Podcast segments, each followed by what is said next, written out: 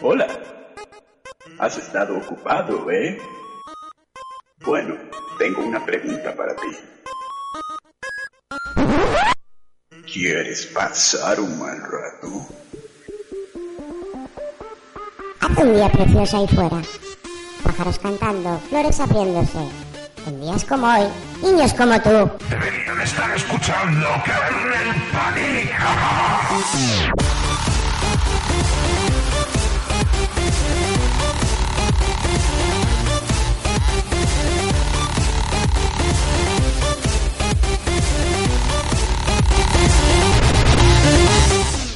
この番組はご覧のスポンサーの提供でお送りしました。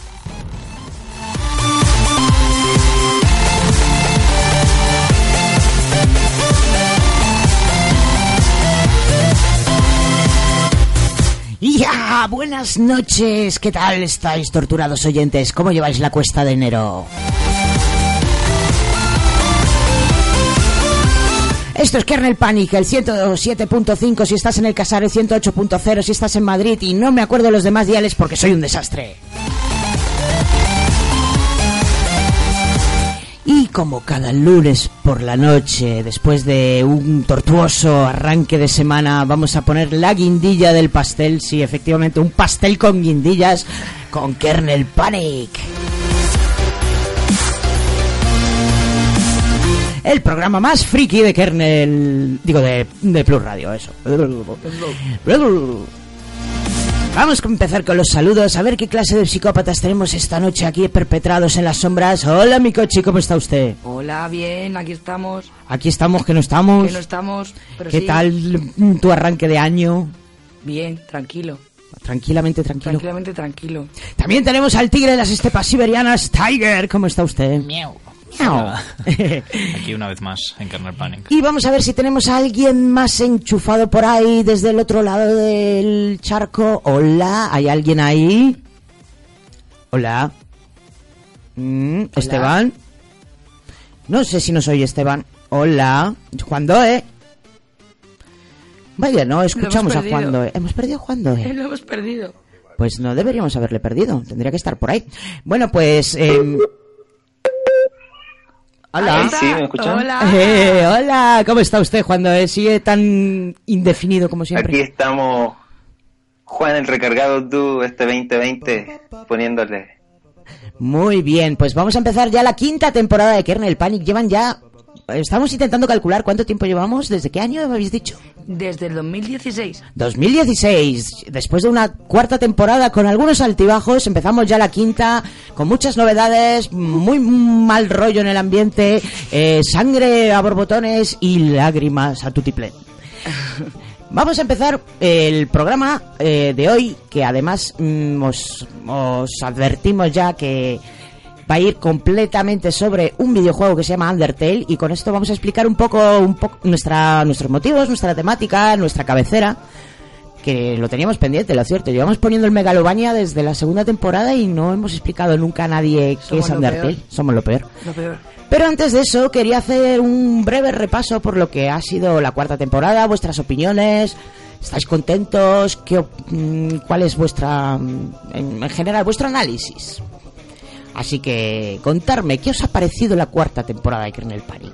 ¿Qué diríais que es? ¿Cómo, cómo fue? Fue bastante. No experimental, pero estuvo bastante bien. Sí, Tuvo bastante variedad, tuvo bastante música, tuvo bastantes temas muy interesantes. Yo aprendí mucho, la verdad, en esa temporada.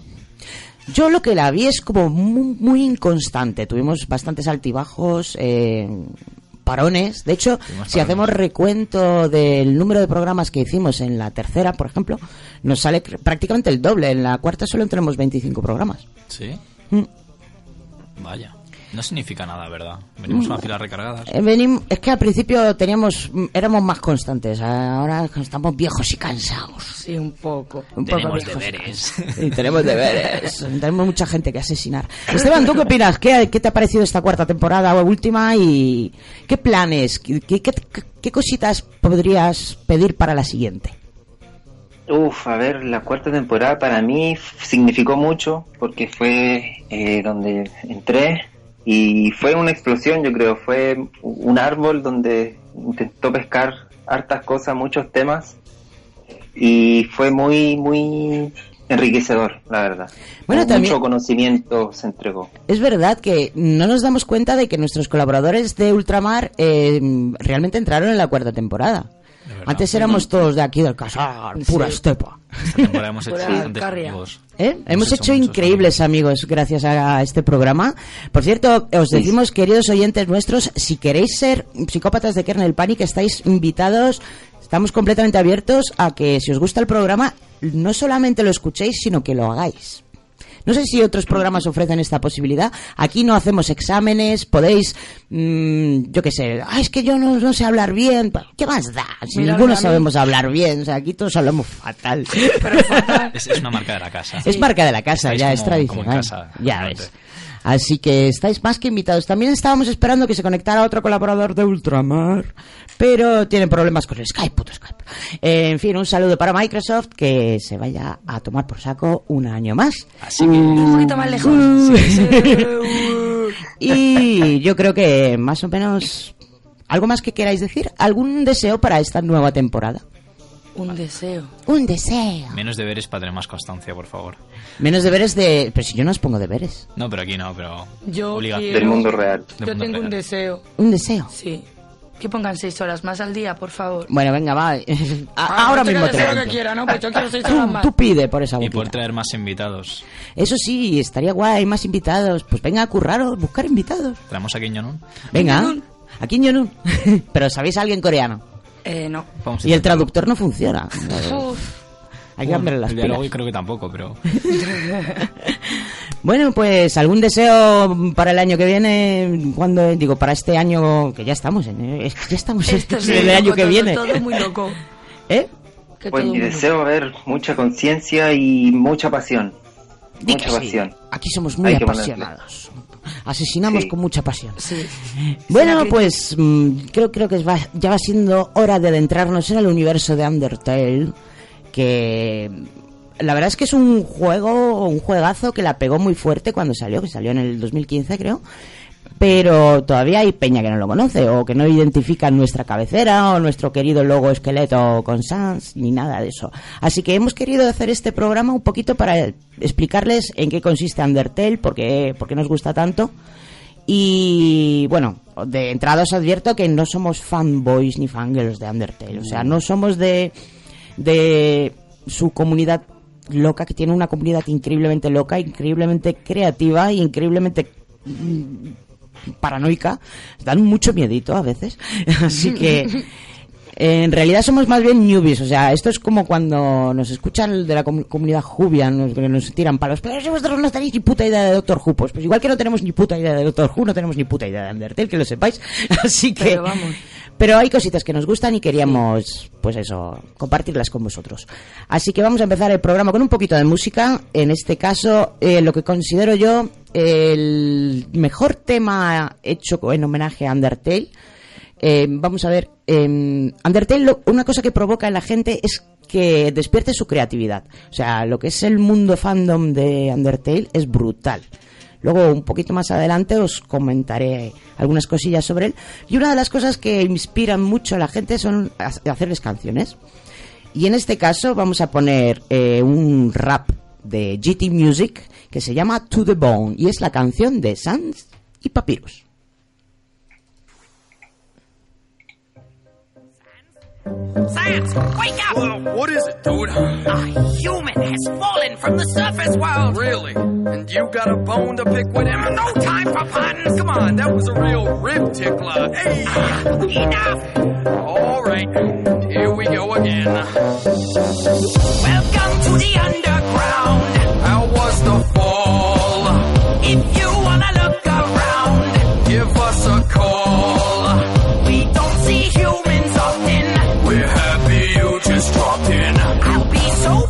Popular when I show all the monsters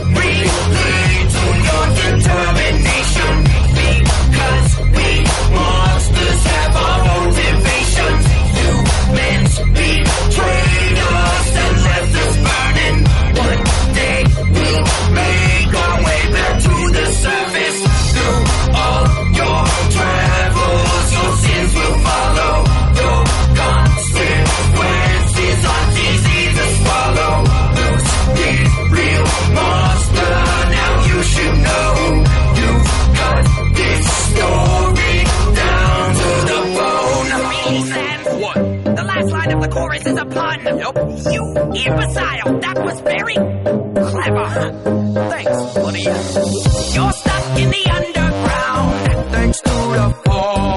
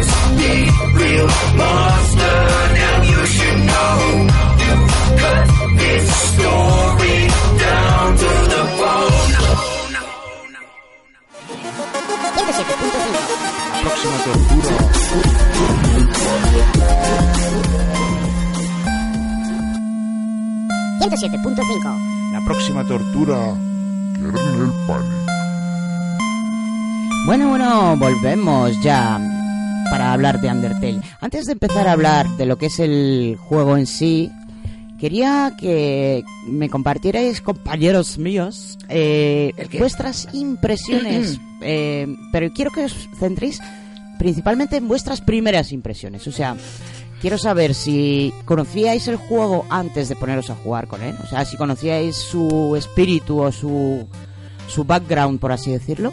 Y em, tanto en caso de que sí como en caso de que no, eh, ¿qué, ¿cuál fue vuestra primera impresión? Pues yo la verdad es que no lo jugué, pero cuando salió me, me pegó bastante, ¿no? En plan, quería investigar de qué iba, así que me, me comí un mazo de gameplays. O sea, antes de jugar di- directamente te fuiste a ver de qué iba. Sí, estaba como hypeado un poco, ¿no? Quería saber de qué iba eso. Y la verdad es que me chocó, me, me gustó mucho algunos trasfondos ahí que tiene, que toca, que la historia en sí, dependiendo del final, que pues los que hay, habrá tres, ¿no? Y la verdad es que me pareció que, que era como bastante original cuando salió. Mm. Hombre, sigue siendo bastante original, la siendo bastante Yo original. no he encontrado otro que igual. ¿No? Eh, Juan Doe, ¿tú qué opinas de la Porta de la Gallina? Uf, yo no lo había jugado, la verdad. ¿No lo habías jugado? Pero me dijiste que Lo- sí. No, nunca había jugado. Lo que sí conocía era el, el juego de NES, el Underground.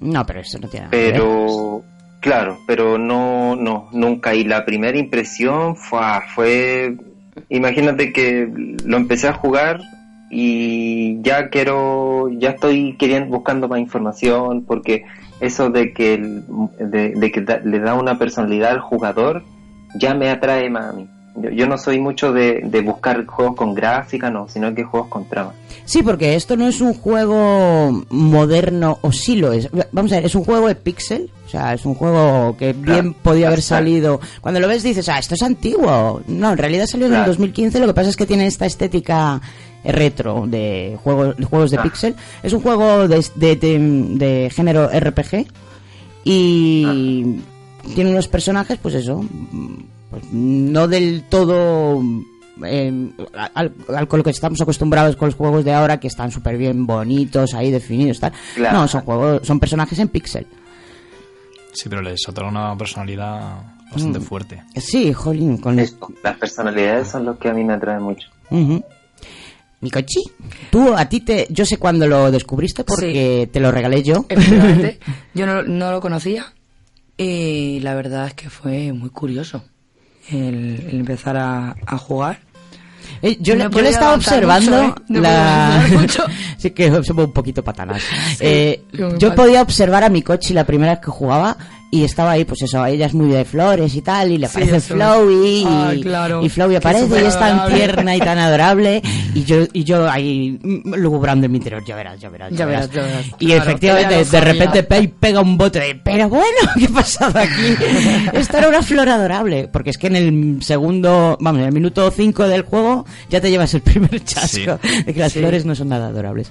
No, Flowey no es adorable. Flowey no es adorable. Y, por cierto, bueno, da igual. Em, ¿Qué? Nada, nada. A mí me pareció Ya muy que- curioso e interesante, la verdad. el- Bueno, parece Bueno, ser que ninguno de vosotros lo jugó virgen, por así decirlo. Todos sabíais que era un juego especial antes de jugarlo. Pues yo lo jugué virgen. A ver, eh, yo me bajé el juego y lo empecé a jugar sin tener ni puta idea de lo que es Undertale. Que de hecho, eso lo recomiendan en todas las guías. ¡Juégalo! Ya verás qué tal, que te lo vas a pasar muy bien. Y lo suyo es jugarlo virgen. Bueno, pues mi experiencia como virgen en Undertale eh, fue bastante desquiciante en general. Primero porque se supone que... em, no sé, eh, a ver, yo no me considero un... A mí me gusta seguir el hilo de los juegos, ¿vale? No soy de las que completan ahí todo al 100%, ni quiero matar a todo el mundo ni tal. Pero como no sabía de qué iba el asunto, lo primero que hice fue, bueno, lo primero no, lo segundo, lo tercero, lo primero que hice fue cargarme a Toriel. Claro, es que yo no sabía que no había que matar a nadie. Bueno, tampoco- Fatal. Fatal. Ya la muy- liado. Ya la he liado, ya la he liado. Yo qué sé, yo iba, intentaba hablar y tal, como no me enteraba ni del nodo, pues me, me cargué a Toriel. Y claro, a tomar por culo todo lo que sería ruta pacifista. Para empezar, si te haces la ruta neutral y te cargas a Toriel, eh, no hay ruta pacifista que No. valga luego. Ni neutral, ni real, ni nada. Eh, bueno, Toriel es uno de los personajes principales, el primer gran boss que te aparece. Que, bueno, luego explicamos quiénes son los personajes. Pero bueno, el concepto de Undertale es que tú puedes pasarte el juego sin matar a nadie. Pero claro, yo como buena cartuli que soy, como eso, el concepto no lo conocía, no sabía. Yo jugaba pues como quien juega a cualquier RPG. Y claro, eh, cuatro reses después, después de haberme pasado el juego una y otra vez y que no me salió al final pacifista, dije, voy a leerme alguna guía. Hostias. A ver qué pasa. ¿Qué ha a ver qué coño estoy haciendo mal. Algo falla en todo esto. Algo estoy haciendo mal, me cago en la leche. Y claro, porque ya luego la segunda vez que lo intenté dije, venga, vamos, nada de nada de, de matar a nadie, voy a intentar ser buena, pero claro, no me salía el final el final pacifista y no me salía y no me salía y no me salía, muy frustrante todo. bueno, pues cuatro reses después, una reinstalación después, en otro ordenador después, porque este es un juego maligno que tiene memoria. Pero súper maligno. Sí. Nada de, horas tú- de tú muerte. por mucho que le pegues a reset, o sea, o Seis borras horas. todo o Sí, y empiezas de cero o te dan por saco. y, y no te extrañe que haya en algún archivo oculto de tu ordenador algún- a este no le dejes pasarse la ruta que, que se ha cargado Toriel. Formatear computador. Formateo ahí, instalación del sistema operativo. Bueno, pues Yo lo voy a intentar. Pues eso. Yo no he matado a nadie. No sé, no sé si lo de jugarse el juego virgen no te generaría bastante frustración cuando, luego cuando te empieces a enterar de todas las burradas que has hecho. Bueno, eh, bueno, a estas alturas de la película yo creo que casi nadie, casi nadie existe en el mundo que no sepa lo que es Undertale, que, así del nuestro universillo gamer. Pero bueno, eh, para no confundir mucho al público, vamos a empezar ya con lo que sería la explicación de qué cojones es Undertale. ¿De qué estamos hablando? ¿De qué, qué leches estamos hablando? Voy a poner otro fondo. Estamos escuchando Once Upon a Time de la banda sonora Undertale, creada por su propio programador, que es Toby Fox. Y vamos a hablar un poquito de ficha técnica, con Spear of Justice.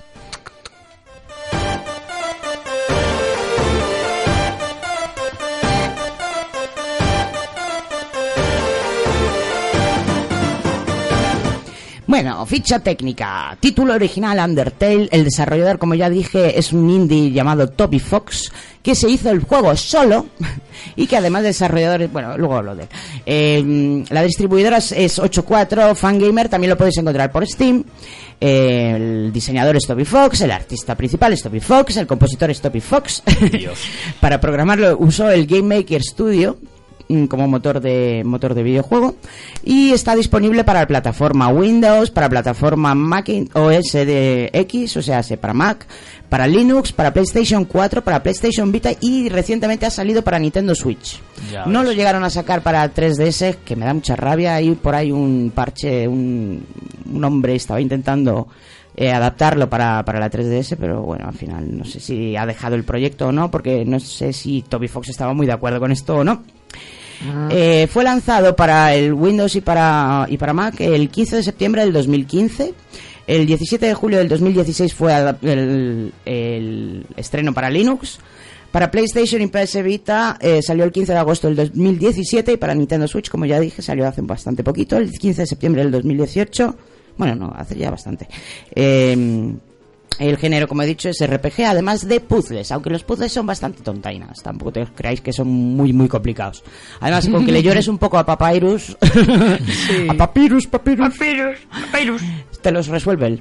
Eh, es para un único jugador, no se puede jugar online. Qué bien, qué gustito que no se pueda jugar online. Excepto Toby. Sin, sin, sin niños rata por medio. Eh, la, la calificación es PEGI 12, o sea, esto no es para todos los niños, no es para los niños muy, muy pequeños, aunque parezca un juego bastante infantil. Tiene cosas, eh, que...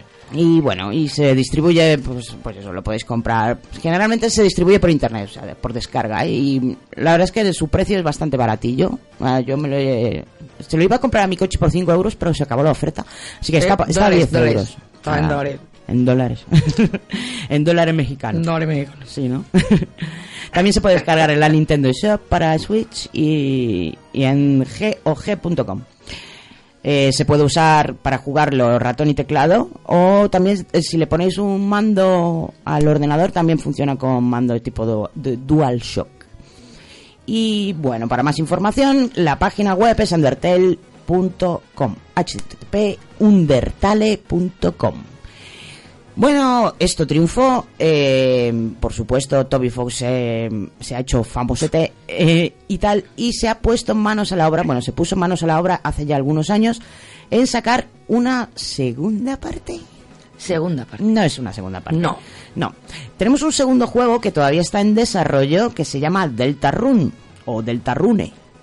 Es la continuación, no la continuación, yo diría que es prácticamente el Némesis de Undertale. Luego, al final del programa os explicaré por qué es el Némesis, porque es todo lo contrario a Undertale. Y eh, os cuento su ficha técnica. Esto también es desarrollado, distribuido, escritor, compositor, bla, bla, bla, todo Toby Fox. Ese hombre es un genio. Ese hombre es un perrito.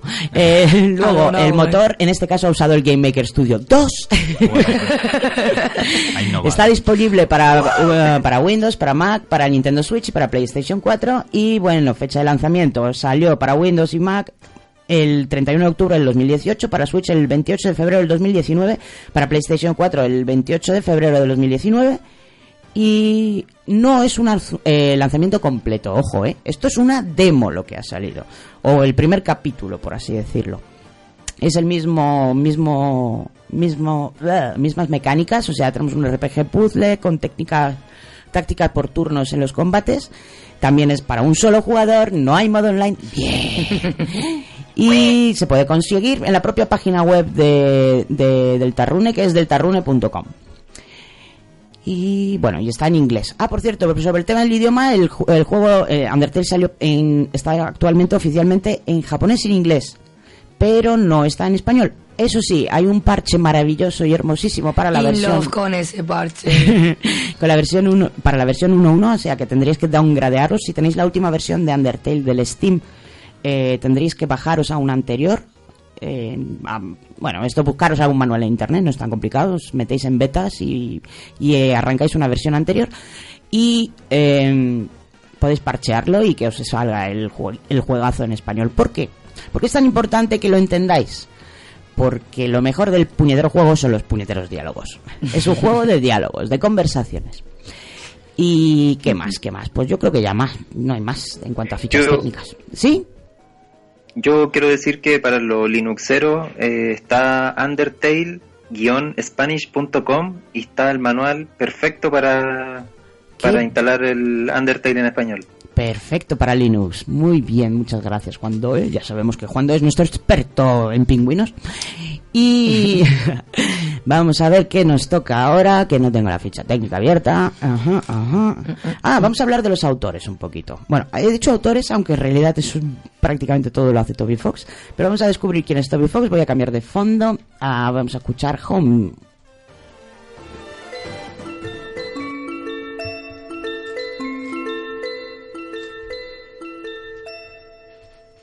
Bueno, ¿quién es Toby Fox? es un tío muy callero, me encanta. Tenéis que ver alguna de sus entrevistas. ¿Tiene entrevistas? Sí, sí, le han hecho entrevistas. Buenísimo. A ver, eh, para empezar, ¿quién es Toby Fox en Undertale? Porque sale Toby Fox en Undertale. ¿no?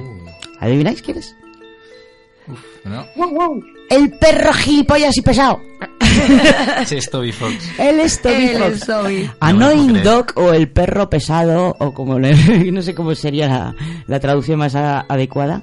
El perro plasta es Toby Fox, es el mismo que se ha hecho un selfie insert.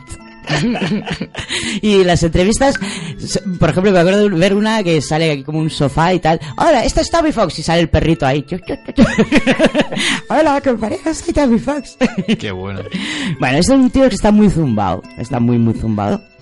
Y tal. Y si le veis en foto, tiene una pinta más simpática. Muy adorable. Sí, sí. Toby Radiation Fox, también conocido como Radiation, Radiation, es compositor en realidad. Por eso es tan bonita y tan maravillosa la música de Undertale. Y también es desarrollador de videojuegos. Nació el 11 de octubre de 1991 y es el creador del aclamado Undertale. Su banda sonora y también el hack de Halloween de Earthbound.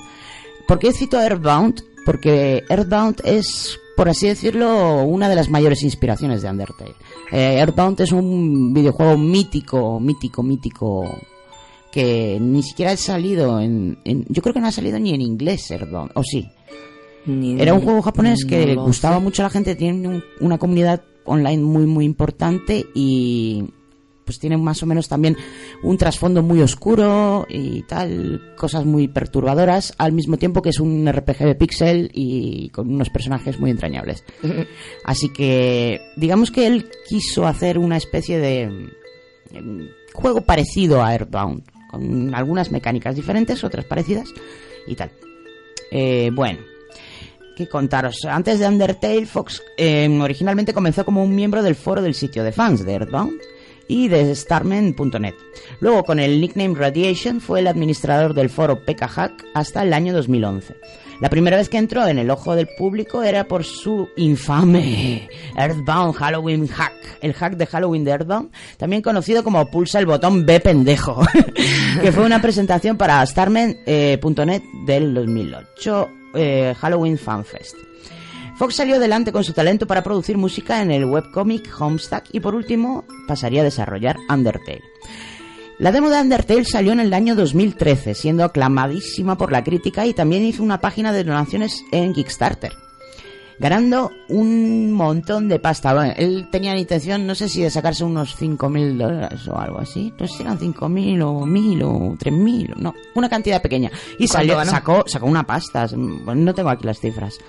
Pero vamos, que...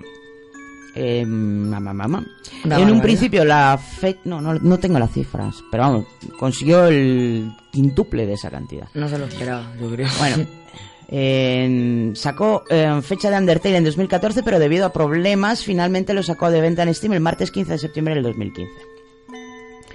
¿Y qué más deciros? Pues poco más.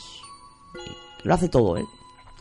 Todo él, menos eh, algunos diseños. Digamos que Toby Fox tiene cierta ayuda, ha tenido cierta ayuda en cuanto al diseño de personajes de otra artista, que ahora mismo os digo cómo se llama, que me pues, estoy abriendo su página. Temi Chan.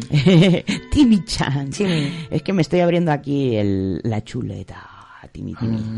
Timmy, Timmy. Timmy, Timmy. ¿Quién es Timmy Chan? Timmy, que además es otro personaje que sale en el Undertale. quién ¿Quién, es- puede quién es ser? Timmy? ¿Quién es Timmy? Pues los Timmys.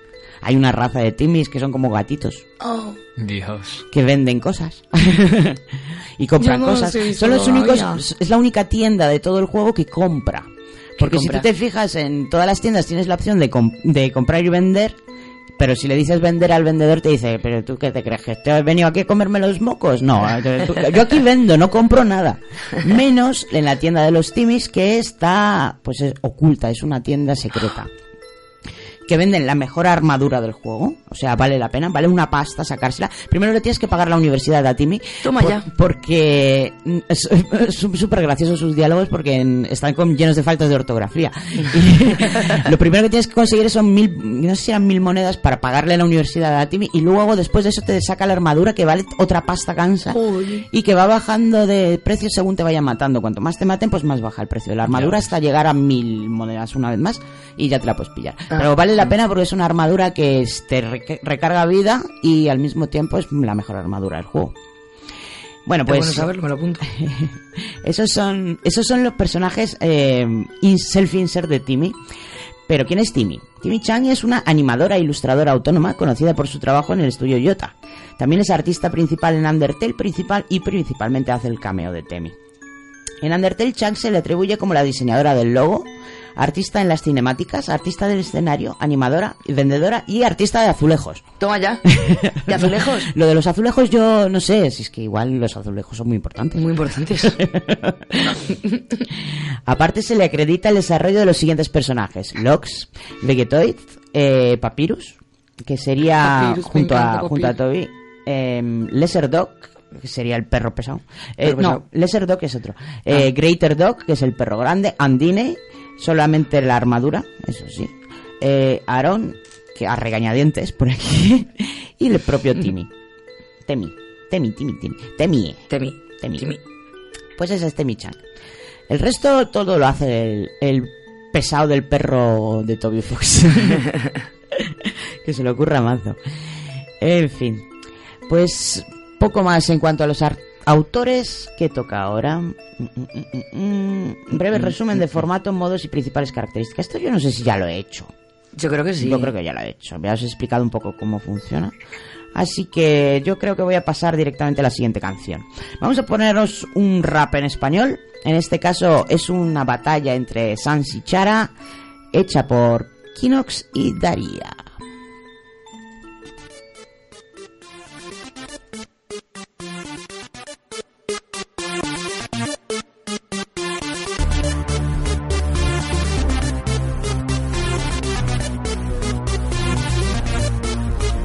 Hola Chara, un largo camino hasta aquí, ¿verdad? Aunque seas una niña, no voy a tener piedad. Voy a ser duro contigo, solo espero que lo entiendas. Aunque odio hacer promesas, te prometo estarás muerta. Acabaste con mi hermano, él solo quiso protegerme. Pero a ti no te importó y lo llevaste hasta la muerte. ¿Quieres pasar un mal rato? No den ni un paso más. O de lo contrario, prepárate para luchar. Vaya, pero si parece que el esqueleto me reta. ¿Acaso crees que ganarás con ese poder? Uno de defensa y uno de ataque. O vamos, no me jodas, deberías perecer. Soy Chara, el demonio que aparece y te mata. La llamada que tú hagas yo nunca apareceré. Mi objetivo es asesinar, por eso estoy aquí. Si los maté a todos, ¿por qué no matarte a ti. Me das algo de pena, pero no puedo culparte. Acabaste con Toriel, que te quiso como una madre. Tus torpes habilidades no podrán hacerme nada. Todo el mundo quiere a Eres la puta marginada. Escapaste de las minas y desbarataste todo. Aunque de aquí no pasarás, no pasarás de ningún modo. Acercarte aquí te digo, ha sido lo peor. Por mucho que tú digas, nunca has estado llena de amor. No tuviste escrúpulos, no piensas que los tendré yo. Al final está aquí en el último corredor. Perdóname, Toriel, por no cumplir mi promesa. No puedo protegerlo aunque le daré una lección Ni buena. Ni Toriel, ni tu hermano me importan. Solo han sido las ganas de alimentarme de poder. Y la ley está clara: el más fuerte es el que gana. Y el más débil que eres tú está claro que va a perder. Me la suda lo que digas, a mí nadie me conviene. No me afecta a quien mate, solo me intereso yo. Me das pena de verdad, tus bromas son una mierda. Y estás muerto de miedo porque realmente me follo. Te lo diré una vez más, por si no te has enterado. Mataré a todos los monstruos, incluidos los humanos. Mi maldad es lo que manda, mi pecado me lo sé. No me arrepiento de nada y todos los disfruté. Parece que no comprendes lo que se te viene encima. Lo siento mucho, Chara, llegó el fin de tu Yo partida. tú no cantaría victoria tan fácilmente. Quizás para ganarme deberías ser más valiente. Niños como tú deben arder en el infierno.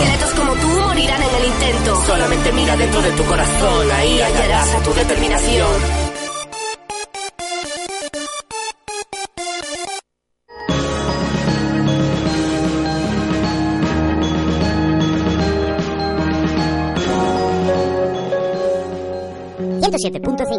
La próxima tortura.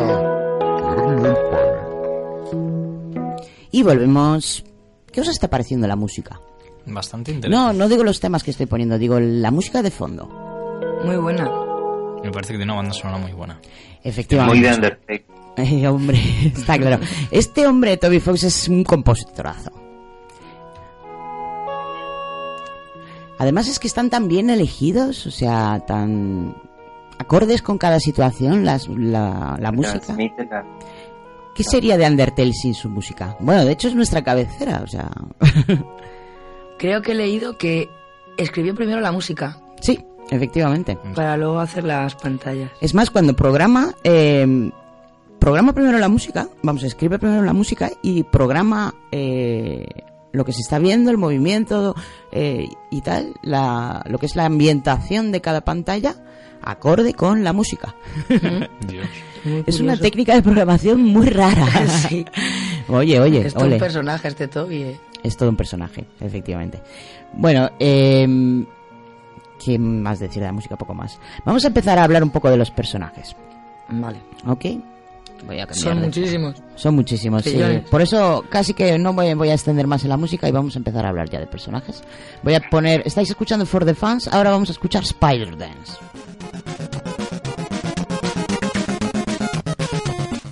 La danza de la araña.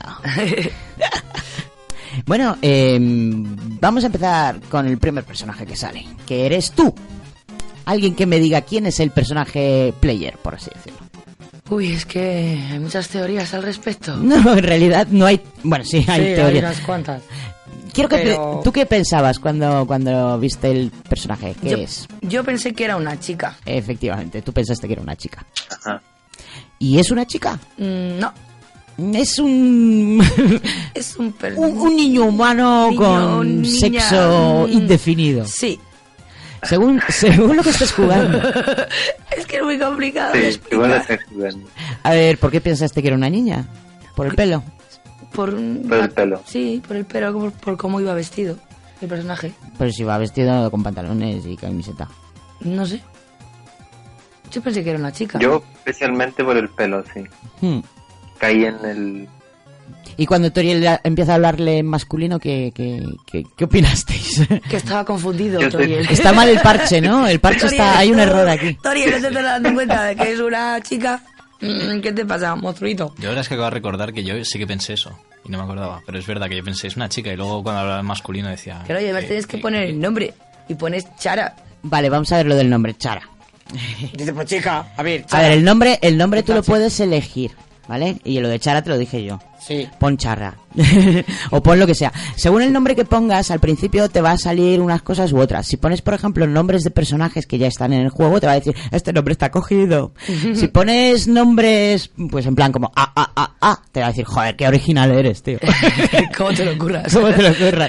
Eh, si pones eh, Frisk, Frisk. es otro nombre importante. Es muy importante en Frisk este es otro nombre importante. eh, te pone en modo hard. Por eso no le dije aquí a mi coche Claro, que, pero pones en modo difícil y ya, pues que ya que todavía está atascada Tres con el modo normal. Pues. Pues imagínate.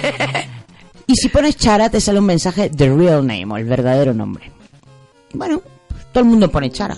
Pero en realidad el personaje que, que eres tú, el player, no es Chara. En realidad, y esto lo descubres muy, muy, muy adelante, es Frisk.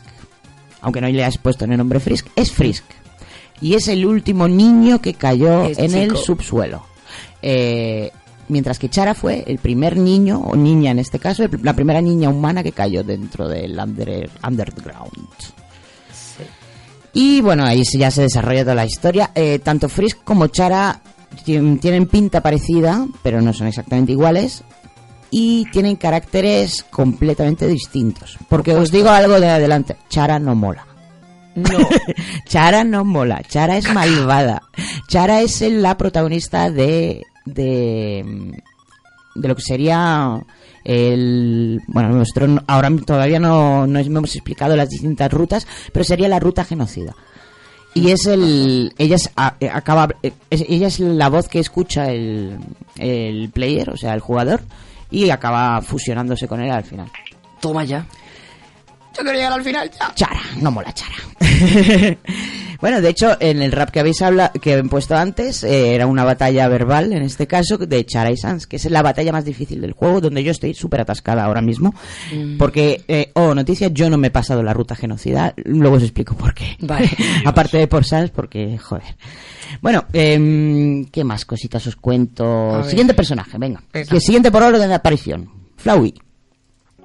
La adorable Flowey. ¿Quién es Flowey? La maldad personificada. En flor. ¿Quién es Flowey? Flowey es una flor y es lo primero que te encuentras nada más caer en el submundo inframundo. ¿Qué más? Es una flor amarilla, parlante. Te, Sí. No imita sonidos o conversaciones a diferencia de otras flores que hay en el juego, sino que puede comunicarse. Cuenta con conciencia propia y es el personaje que se encuentra al- el player en el juego. Enseña el sistema de combate de Under- de Undertale y sigue al protagonista al transcurso de su viaje. Eh, descubrimos en el minuto 2 que es malvada. Porque le dicen, "Ah, toma, cógete unos pétalos. Y los pétalos, claro, te hacen daño. Sí. y tal. Y bueno, en realidad, eh, al final, finalmente es cuando descubrí, bueno, empiezan los spoilers, ¿eh? Atención, porque esto va a ser mucho juego de spoilers. Eh, finalmente se descubre que lo que enseñó al principio del juego era completamente falso, ya que lo que desea es obtener el poder de las almas. Si al final del juego logra robar las almas humanas y obtener su poder, se convertirá en un monstruo gigantesco y, con, y de gran dificultad, que representa alguno de los jefes finales más difíciles. Es el jefe final de la primera ruta que todo el mundo juega, que es la llamada ruta neutral, y también jefe final de la ruta pacifista. Fue creado dentro del lore por la doctora Alphys tras inyectarle determinación, esto es otra palabra muy importante, determinación a una flor, pero que al no tratarse de un ser con alma es incapaz de tener sentimientos, llevándole a pensar que eh, en esta vida todo es matar o morir. Dentro de sí yacen las memorias y pensamientos de Asriel Dermoon, hijo de Toriel y Asgore y hermano de Chara, como se ve en la ruta pacifista cuando logra adoptar la forma de un monstruo y obtener alma propia. Venga, siguiente. Next one. Toriel. Toriel. Toriel, su nombre viene de tutorial. Por cierto, es curiosidad. ¿Sí? ¿Sí? ¿Quién es Toriel? Venga, esa la dejo a vosotros. Pues creo recordar, ¿eh? vaca. Es una cabra, ¿no? Es una cabra antropomórfica. Es un puto furry. Creo que era. que era una a ver si me vaca. acuerdo. ¿Es una vaca? No, es una, es una cabra. Es una cabra. sí. Tiene cuerno. Bueno, es que es así. Muy VIP. ¿Cómo es Toriel? Con B. Es, es eh, la que ayuda al personaje durante el juego. Pero creo que. Sí, a ver si me acuerdo, ¿vale? Es la reina del inframundo. Reina de los monstruos y guardiana de las ruinas. Eso. ¿Ves? Ujú. Gracias. Por ahí va la cosa. ¿Cómo es? He preguntado, no quién es. ¿Cómo ah, que es? cómo es. ¿Cómo es Pues es que he jugado poco, no la conozco todavía. Hombre, ¿cómo que no? Pero si sale al Me llama principio. por teléfono, me llama. Ah, bueno, Es pero como una mamá. Ahí está la palabra. Y es como la Eso es. Eh, eh, Toriel, si se le puede definir de alguna manera, es maternal. Sí. Maternal, incluso hasta el punto de lo cansino. O sea, hay una parte en la que, que es cuando la maté yo. la primera vez que jugué, que no te deja salir. Tú quieres salir, pero no te deja salir. Y tú te quieres pirar, pero no te deja. ¿Por qué? Porque tiene miedo que te pase algo. Y Ah. claro, es que... Que me mamá, joder. Oh, mamá, déjame la salir. matas. Pues te Claro, mato. para salir. Pues Claro. pensaba que no había otra manera.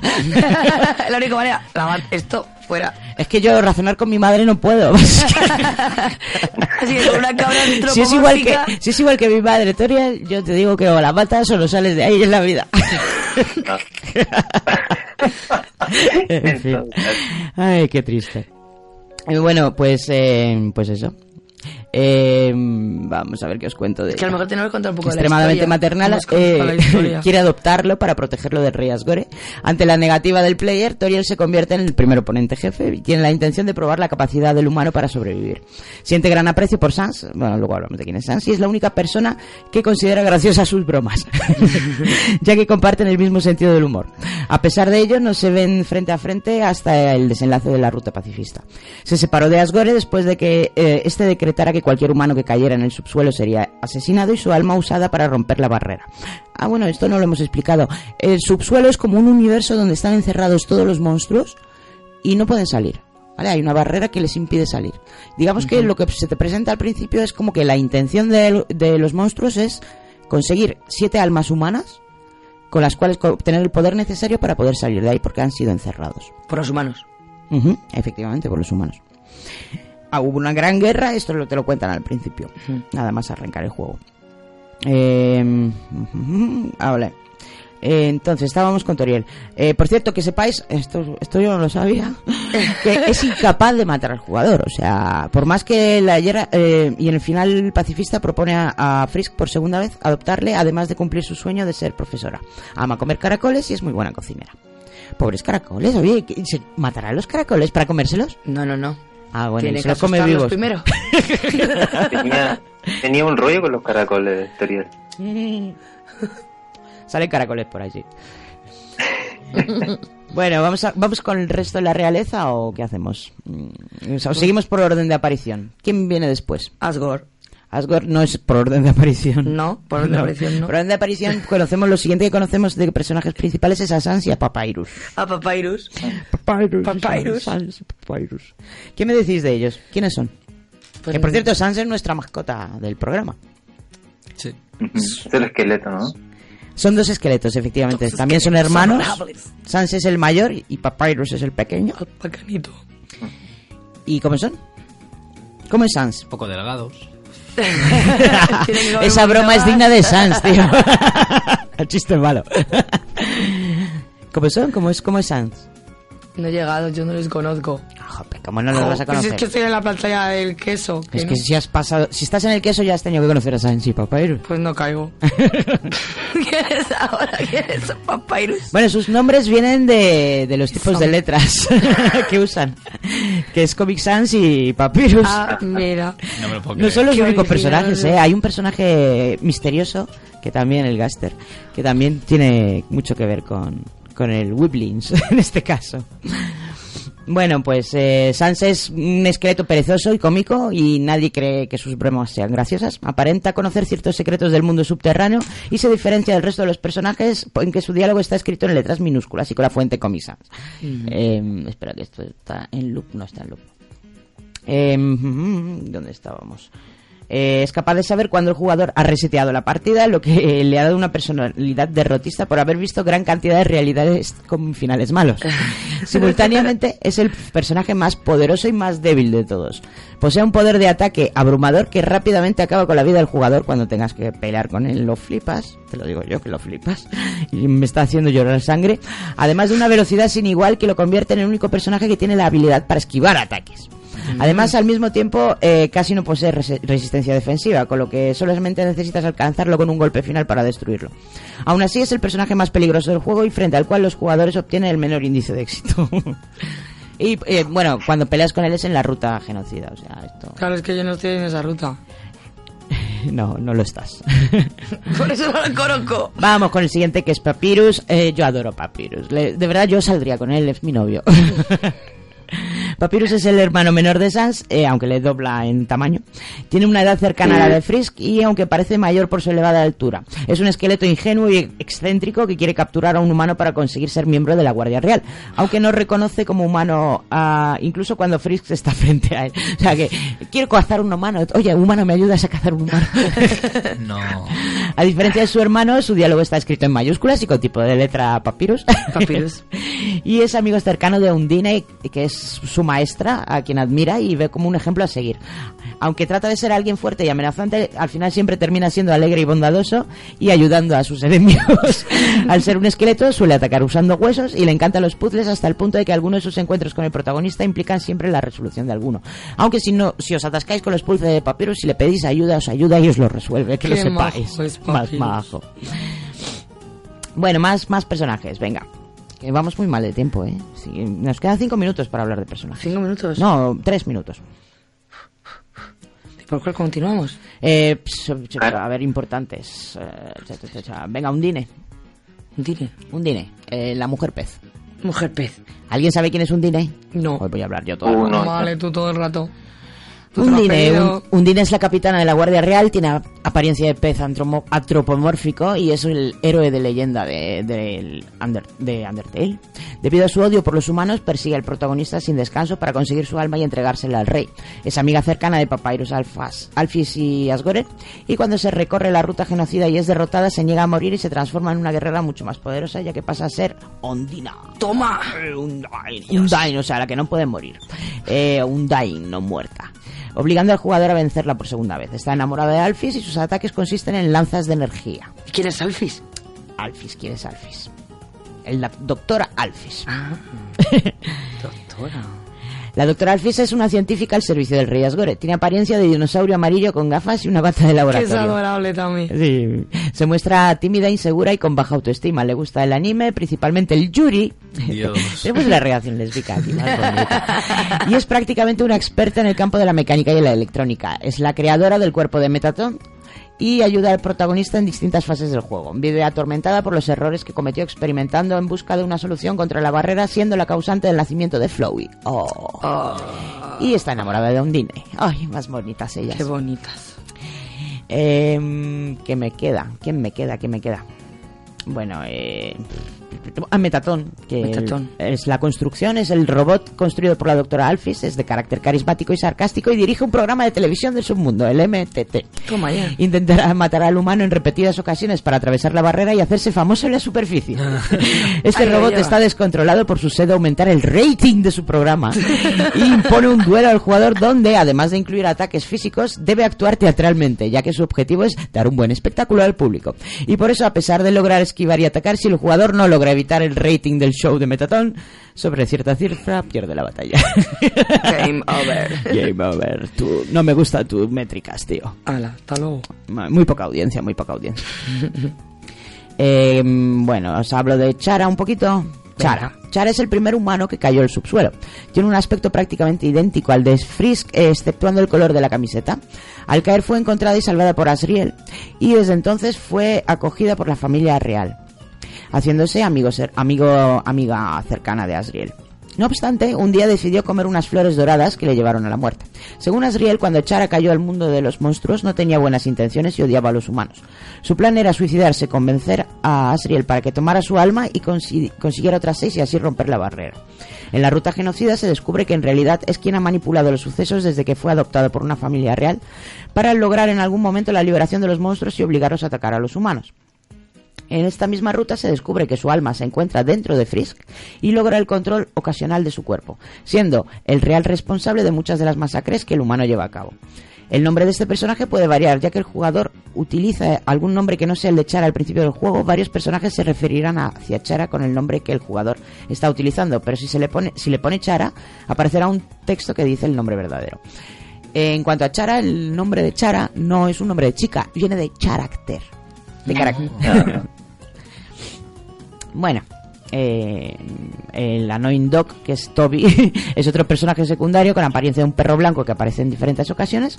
Y en la sala de artefacto legendario de Waterfall, la puerta misteriosa en Snowdin, el programa de noticias de Metatón, la fi- el final de la ruta pacifista en un puzzle de papyrus, eh, aparecen también en las ruinas en modo difícil, eh, eh, eh, y no sé qué más. Bueno, eh, de, Ga- de Gaster no os voy a hablar porque es un personaje oculto, luego en, en curiosidades. ¿Y quién me queda? Bueno, no he hablado de Asgore y Asriel. Asgore es el rey de los monstruos, tiene aspecto similar al de una cabra gigante con melena de león y quiere obtener las siete almas humanas para destruir la barrera entre el mundo subterráneo y la superficie e iniciar así una nueva guerra contra los humanos. A pesar de ser un, un rey muy amado por casi todos los monstruos, su, su situación lo obliga a cometer acciones que le atormentan, pero que considera correctas para devolver la esperanza a sus seguidores. Le gusta cuidar de sus flores y sentarse a conversar mientras toma té. Su arma es un tridente rojo. Y Asriel Dremur, Dremur es el príncipe del subsuelo, el hijo del rey Asgore y de la reina Toriel, y tras la muerte de Chara absorbe su alma y cruza la barrera para regresar su cuerpo a la superficie, cumpliendo su último deseo de regresar a su pueblo y ver las flores doradas. Sin embargo, los humanos malinterpretan la situación pensando que asesinó a Chara, motivo por el cual lo atacan en hordas sin piedad. Herido de muerte, vuelve al subsuelo y antes de desvanecerse en la sala del trono, eh, posteriormente fue es resu- resucitado por la doctora Alphys en forma de flor dorada y carente de alma Flowey. Es el jefe final de la ruta pacifista. Bueno, eh, hasta aquí eh, este repaso por los personajes. Tengo que poner la siguiente canción, que en este caso es un cover de un grupo que se llama Setitov, eh, que he traído en su versión hecha por Caleb Hiles. Y es un temazo. Se llama eh, Wolf in a Sheep Clothing, clothing, es decir, lobo en piel de cordero. Temazo, temazo. Uno de los temas así que relacionan con Undertale, de los mejores que he escuchado. Vamos a escucharlo.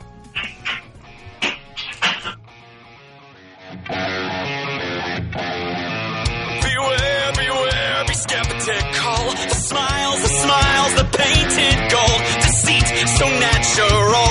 But a wolf in sheep's clothing is more than a warning. Bye bye,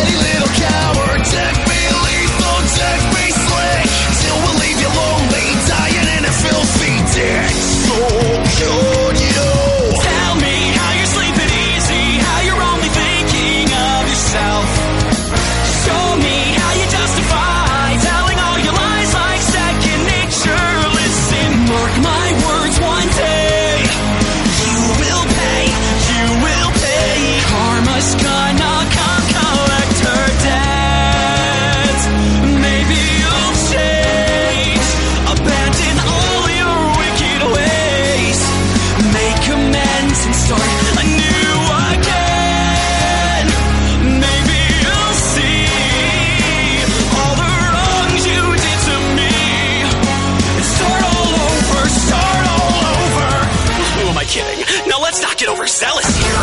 You've always been a huge piece of shit. And if I could kill you, I would. But it's frowned upon in all 50 states. Having said that, burn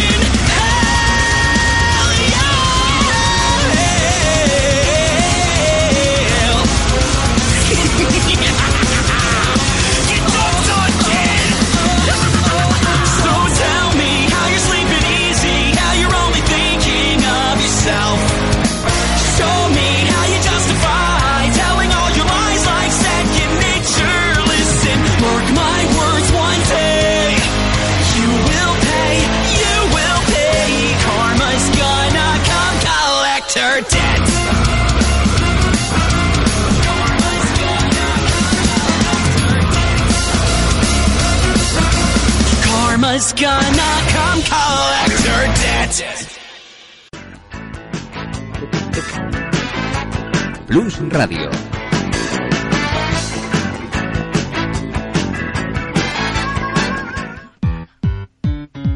...107.5... La próxima tortura... Kernel Panic. Y volvemos con Muerte por Glamour, Death by Glamour. Qué bueno, este es el tema de mega, Megatón o Metatón. Sube el rating, sube el rating. Y vamos a tener este temilla de fondo para hablar de las distintas rutas. Esto de la pacifista, eh, la genocida, ta, ta, ta, que tanto hemos mencionado. ¿Qué, qué leches es eso? Bueno, uno de los puntos fuertes de Undertale y seguramente uno de los motivos por los que ha generado tanta popularidad es la posibilidad de realizar varias rutas con distintos finales. Es decir, esto es un juego corto. De hecho, la intención de Toby Fox es que durase dos horas. Lo que pasa es que tuvo mucho éxito, al final lo amplió a seis. Tienen seis horas de juego oficialmente. Eh, pero se tiene que jugar muchas veces, ¿vale? No es un juego que se juegue una vez y ya. No son seis horas reales. Eh, no. bueno. Eh, podemos pasarnos el juego tanto sin matar a nadie como masacrando a todo el mundo y dependiendo de nuestras acciones la historia y el desenlace varían más. Creo que he leído por ahí que hay hasta un total de 22 finales que no voy a explicar cada uno. porque no. 22 finales. 22. Sí, entre... ¿En seis horas? Mm, así. Bueno, Multiplica 6 por 22.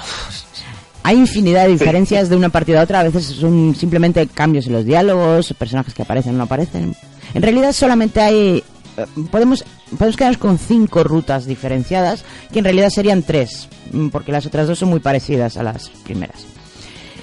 Bueno, eh, ¿qué es lo que con lo que se empieza? Por lo que tiene que pasar todo el mundo, todo, todo, todo el mundo. La llamada ruta neutral, la ruta más común y aunque quisieras hacerte la pacifista o la genocida al principio, no puedes. O sea, es la, te tienes que comer la ruta, la ruta neutral sí o sí. Es la primera que te haces. Bueno, eh, es la ruta ideal para tomar como primera partida y la gracia es que la juegues tomando decisiones que tomarías tú mismo y ver con qué final te quedarías si tú mismo fueras Frisk. Eh, mi caso, pues maté a Toriel. triste, triste, triste. Que vaya. Triste. Madre, muy triste. Bueno, si quieres realizar esta eh, la ruta pacifista después, tienes que saber que no debes hacer, ¿vale? No mates a todos los monstruos. Recalco, Toriel. no todos, no todos. No todos. Eh, inclusive los secundarios que de por sí no, sabía, no sabías que son limitados a por zona. Si matas todos los monstruos de una zona ya no aparecerán más. Puedes matar a todos los monstruos menos uno y acabarás realizando una ruta neutral, pero no puedes matarlos a todos. Tampoco salves a todos los monstruos, ¿ok? si los salvas a todos, realizarás la ruta pacifista, pero bueno, esto sería... eh, pero más allá, realiz- un sola- no sería la pacifista real. No. Tendrías que ir un poco más allá. Uh. Eh, la cosa está en que realmente no vas a poder salvarlos a todos, quieras o no, en la primera partida. Hay dos monstruos en concreto que no será posible salvar sin conocer el método de la ruta pacifista real y en lugar de ello realizarás una ruta pacifista común. Común. Sí. Jo. Por cierto, hay muchos finales neutrales distintos dependiendo de qué jefes matemos o no, y al final del juego siempre se nos notificarán como que han influido en las decisiones que hemos tomado en el mundo de Undertale, lo cual es súper interesante. Es un juego con memoria, lo, os lo recuerdo.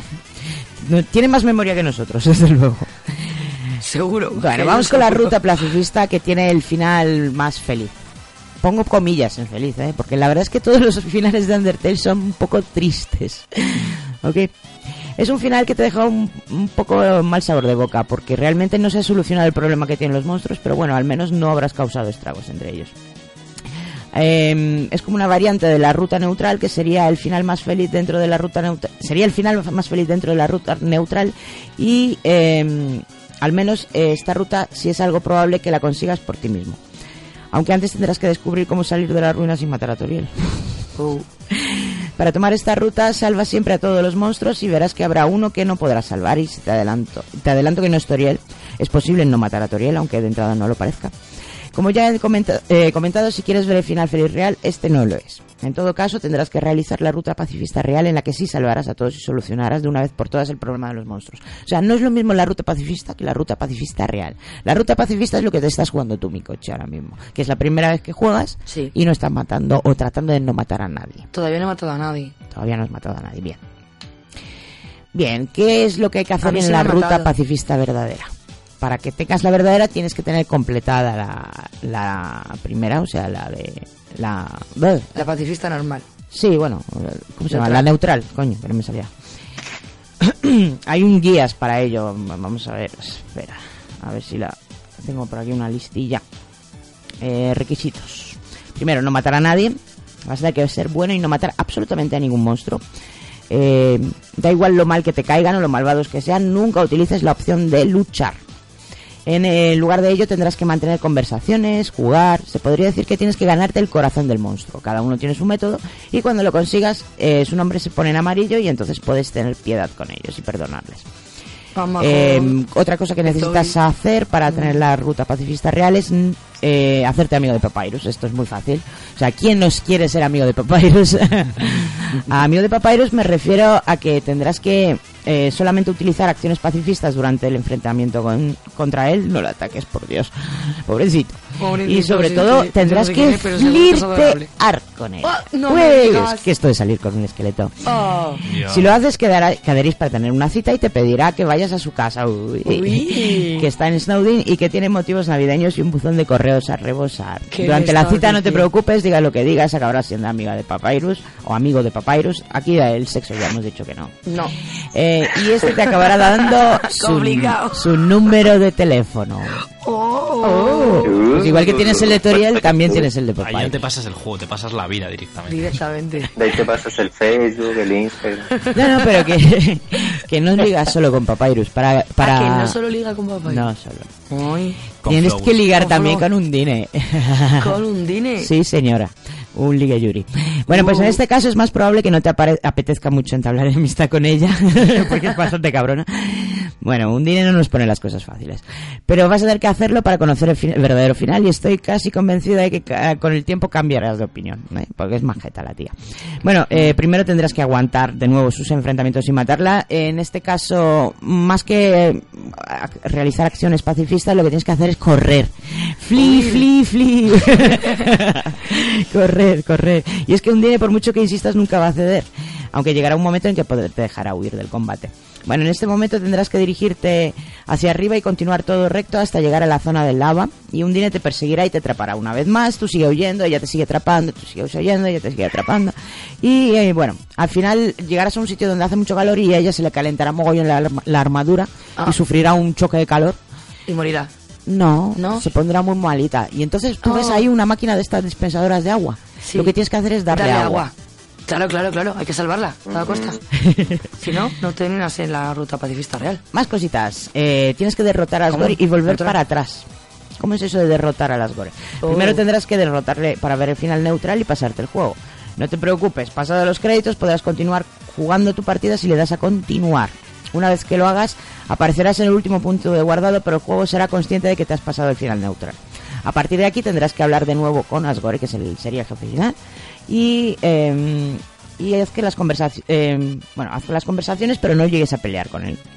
Seguramente tendrás que ir hacia atrás, muy hacia atrás, tendrás que salir del laboratorio y cuando estés cruzando el puente que conecta el laboratorio con el hotel recibirás una llamada.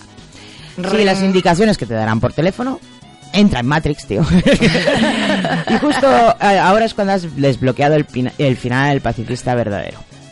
Jolín. Pues Aunque esto no significa que vayas a obtenerlo tras la llamada, ¿eh? Te esperan muchas más cosas antes de ver los créditos finales, pero prefiero no deciros. No, no, no spoilees más. No más spoiler. Eh, mm, bueno, nos queda la terrible ruta genocida. Oh, oh. Uh, uh. La ruta genocida, que es donde estoy atascada yo. eh, ¿Por qué? ¿Por qué elegiste esa ruta, Alex? Eso. Ah, bueno, porque, quiero hacerla- mataste... porque quiero hacerlas todas. No, no, la ruta genocida la haces conscientemente, ya sabiendo de ya, todo. ya, sabiendo que hay que matar. Eh, La ruta genocida consiste en matar a todos. Todos. Y cuando digo todos, a todos los monstruos Hasta de los cada zona. Hasta el perrito pesado. Es... No he llegado. Bueno, eh, vamos a ver. El tema de matarlos a todos es muy duro cuando lo haces por tercera vez. Y ya has visto la ruta, la ruta feliz. O sea, yo ya he visto el final verdadero y me estoy deprimiendo con la ruta genocida. Tenía que haberla hecho primera. No, en serio, fu- fuera pitorreo. Me cuesta un montón de sufrimiento matar a cada monstruo Claro. ya psicológicamente. Y además que te los cargan muy fáciles, ¿eh? con un golpe mueren todos. O sea, creo que solo hay un monstruo que no muere. Creo que solo un Dine resiste más de un golpe. eh. O sea, sí, sí, sí. Es muy fácil matar. Es que después de que ya los conoces y eso, ¿no? No es lo mismo. No es lo mismo. Tiene que ser, si odias, pero si es que hacerla al principio la de la genocida, no puedes hacer la pacifista. Además es bastante aburrida en general. Claro, Y es que matar es aburrido. después de tanto difícil, tanto tantos monstruos fáciles de un golpe, tienes que eh, te enfrentas a Sans, que es el jodido cabrón más difícil del puto juego. Es el- y ahí estoy atascada yo. Bueno, ahí es cuando cuando te- cuando dice esta famosa frase suya ella de ¿quieres pasar un mal rato? Eh, veo que has estado ocupada. Dime, eh, ¿tú crees que realmente las personas pueden cambiar? Le hace como un test de un test de conciencia a Chara. Por allí ya, si Mm. podemos decir aquí que es Chara. Chara. Y, y al final O dice, Chris. ¿quieres pasar un mal rato? Y ya empiezan a zurrarse y realmente pasas un mal rato. Yo estoy pasando un muy mal rato Un con mal este rato. asunto. Se te ve, se te ve la cara. Continúas todavía. Ver, es, es- es uno de los peores ratos de tu vida, te lo digo yo. Tan mal rato que hemos experimentado la experiencia y ahora estamos torturando a nuestros oyentes Sí. con la Eh, intro. ah, pero si vosotros no habéis llegado, cabrones. No, Ya, pero pero supuestamente. hablando en general. Claro. Yo, eh, vale, recomendación. Si queréis hacer la ruta genocida, eh, hacedlo lo primero. Borrad luego el, el juego, formatead el no se sistema puede, operativo no. Sí, y hombre, empezar de claro. nuevo. Mm, venga. Porque no os va a costar tanto la primera vez que no estáis encariñados con la historia ni con los personajes como me está está hecho costando. aposta, ahora. sí. Exacto, está hecho aposta, sí, obvio. Que está, está- es un juego que te está hecho para hacerte pensar. Y esto es uno de los momentos en los que dices, joder, ¿cómo me conoces, juego? bueno, hay una ruta más que es así extraña, que sería la ruta pacifista poseída o la ruta pacifista real posgenocida. Post-genocida. Sí, esta ruta Poseída. es la que más cuesta tomar ya que tendrás que realizar la pacifista real tras realizar la genocida. Esto yo creo que en algunos sitios lo ponen como que es imposible, pero bueno. Cuando realizas la genocida, en el final, al- te pasará algo muy especial que cambiará el juego totalmente. O sea, no te darás cuenta de ello hasta después de tratar de volver a ver el final feliz. En este momento te darás cuenta de una cosa, tras la realizar la ruta genocida ya no hay posibilidad de conseguir el final feliz. Perdiste la opción de conseguirlo de nuevo debido a un tu gran error brutal. Porque si no lo sabías, Undertale recuerda todo lo que has hecho en todas las partidas y algunas decisiones las vas a tener que pagar para siempre. Todos los errores que cometas serán recordados por ciertos Mm. personajes aunque vuelvas atrás para redimirte. Bueno, eh, digamos que como consejo pues, empiezas con la ruta neutral, luego ruta pacifista, luego pacifista genocida, poseísta real final. Sí. Pues, por lo menos es lo que estoy intentando seguir, pero así podrás conocer más o menos todo lo que te ofrece el juego y entender del todo la historia sin perderte de Yo nada. creo que ya los dos finales estarías llorando porque no quieres No, estás llorando, estás llorando todo el rato. o sea, Todo el rato. Es que es muy triste el final. Es, el final es tan melancólico. Todos los finales, yo creo. Bueno, pues hasta aquí las rutas.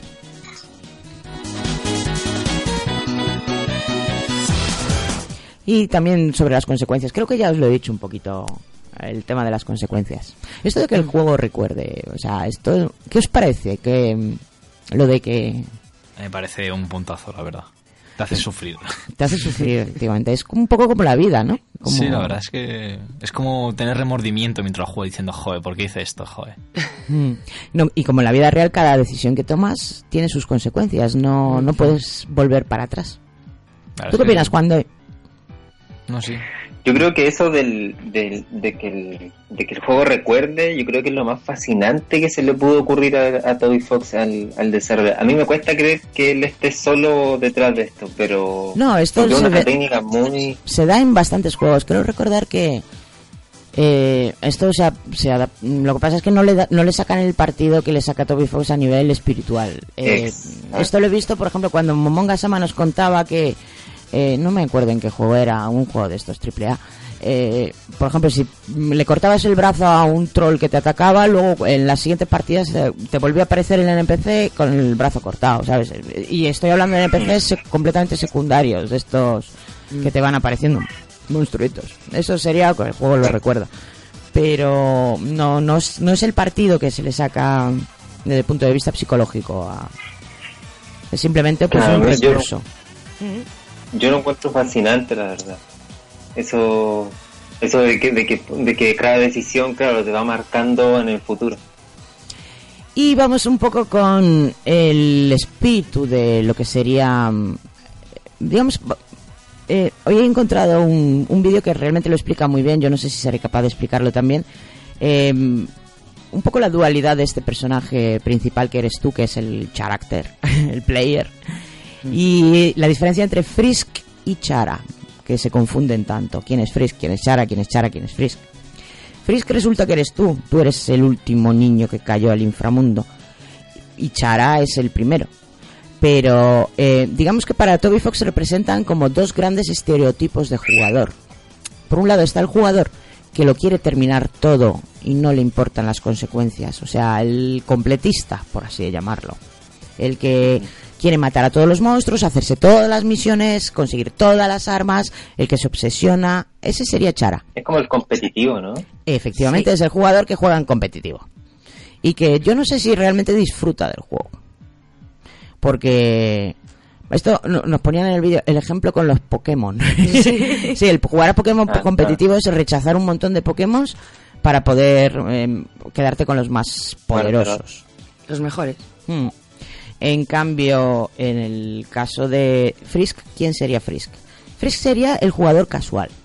El jugador que se pierde gran parte de, lo que ofrece el juego muchas veces, pero porque juega instintivamente, juega a divertirse y no le da mucha más importancia a lo de completar que, bueno, pues lo completo, lo completo, si no, pues nada. También se mete mucho más en la historia, es capaz de vivirla mucho más intensamente y fijarse más en los personajes y de encariñarse con ellos. Yo soy muy frisk. Tú eres muy frisk. Sí. bueno, pues eh, igual que mi coche ya me ha contestado, quiero oír a los demás. ¿Con qué nos identificáis más, Frisk o Chara? Bueno, yo eh, empecé, sí, tengo, tengo la personalidad de ser freeze ante los juegos, pero siento que al empezar ya matando a, a, a, Toriel, ya me convertí en, en Chara. Entonces no, no, no, como- no, no. Eh, vamos a ver, ¿tú quieres completar el juego al 100%? ¿Quieres hacerte todas las rutas? ¿Quieres matar, O sea- eh, tenerlo todo, conocerlo todo? ¿Eres un obsesivo No, con no, eso? yo- no, en ese caso serías Chara, no porque mataras a Toriel serías Chara, no, no tiene que ver con eso, no sé si me lo has entendido.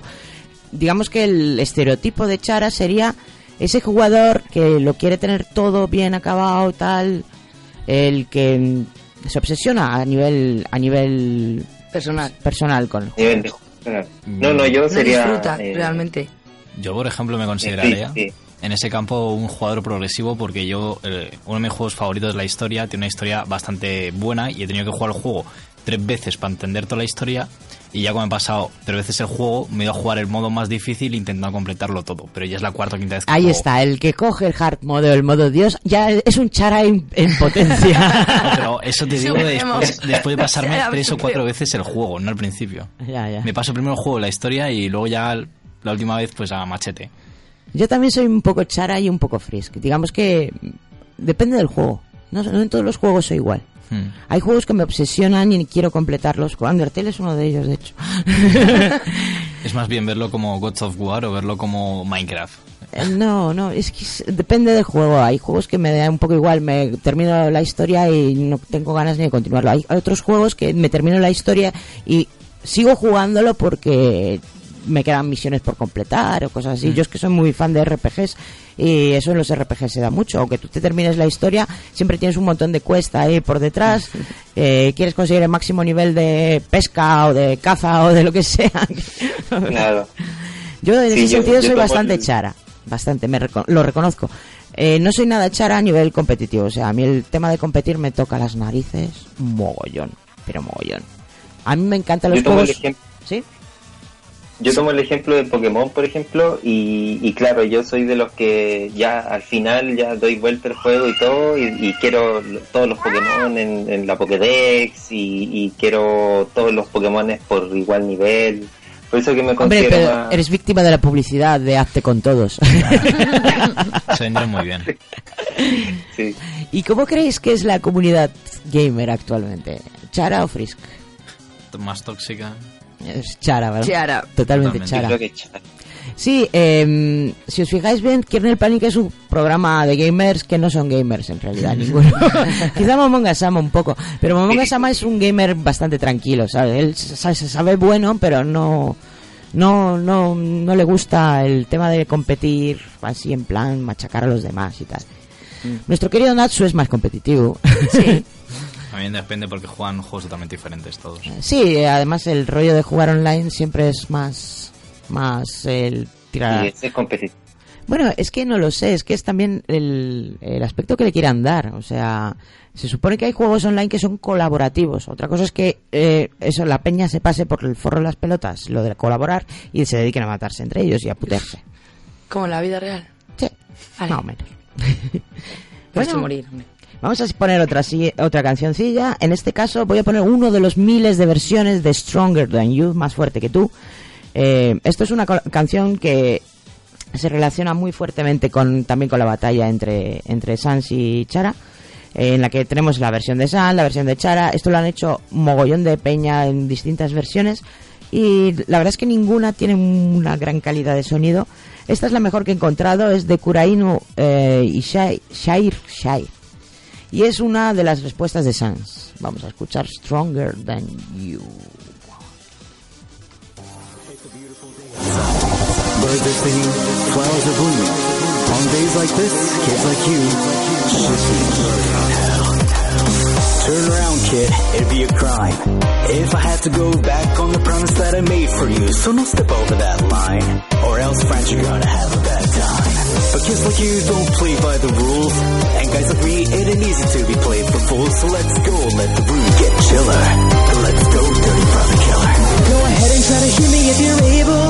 Guess you figured out the mercy's off the table. I can tell you're getting really sick of trying. But I think you're just mad you keep dying. You're not gonna win, we'll here together. Fighting in the judgment hall forever. I'm a goober sad each time I beat ya. But always be right back here to meet ya. I know your name. This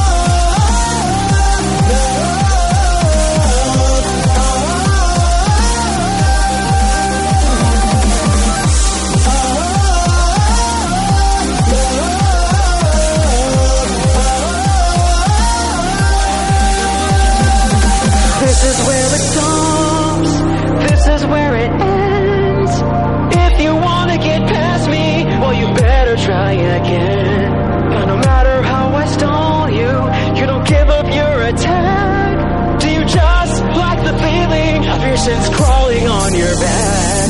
Go ahead and try to hit me if you're able. You should know by now the mercy's off the table.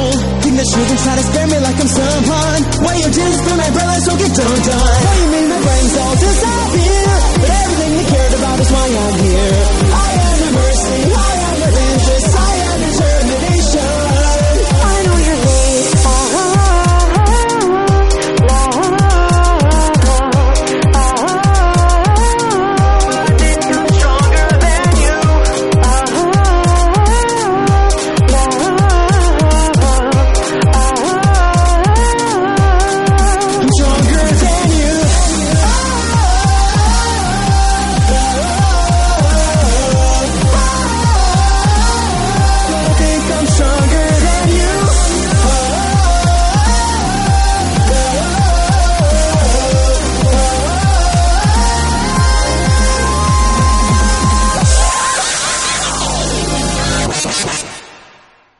...107.5... La próxima tortura, Kernel Panic.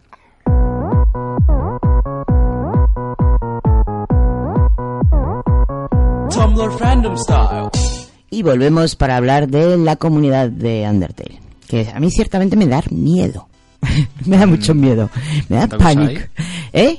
Tanto, tanta potencia ahí, en plan de hay cosas... Es una comunidad como la Jubian, o sea, es un- para empezar son muy creativos, hacen cosas increíbles. Por otra parte, hay un montón de niños ahí metidos a machete. Dios. Y por otra parte, la regla 34 es de lo más perturbadora. No. Sí. Y os digo que yo tengo la mente muy sucia, pero la, la regla 34 aplicada a Undertale da una grima. Es, eh, eh, Horrible. es horrible, igual lo mismo que con My Little Pony, ¿sabes? es Ah, como, no. por favor, MPL, ¿por qué? Eh, 4chan, tienes la culpa. No, pero no sé si 4chan tiene la culpa, porque bueno, mm, Undertale no sé si es una comunidad muy potente 4chan.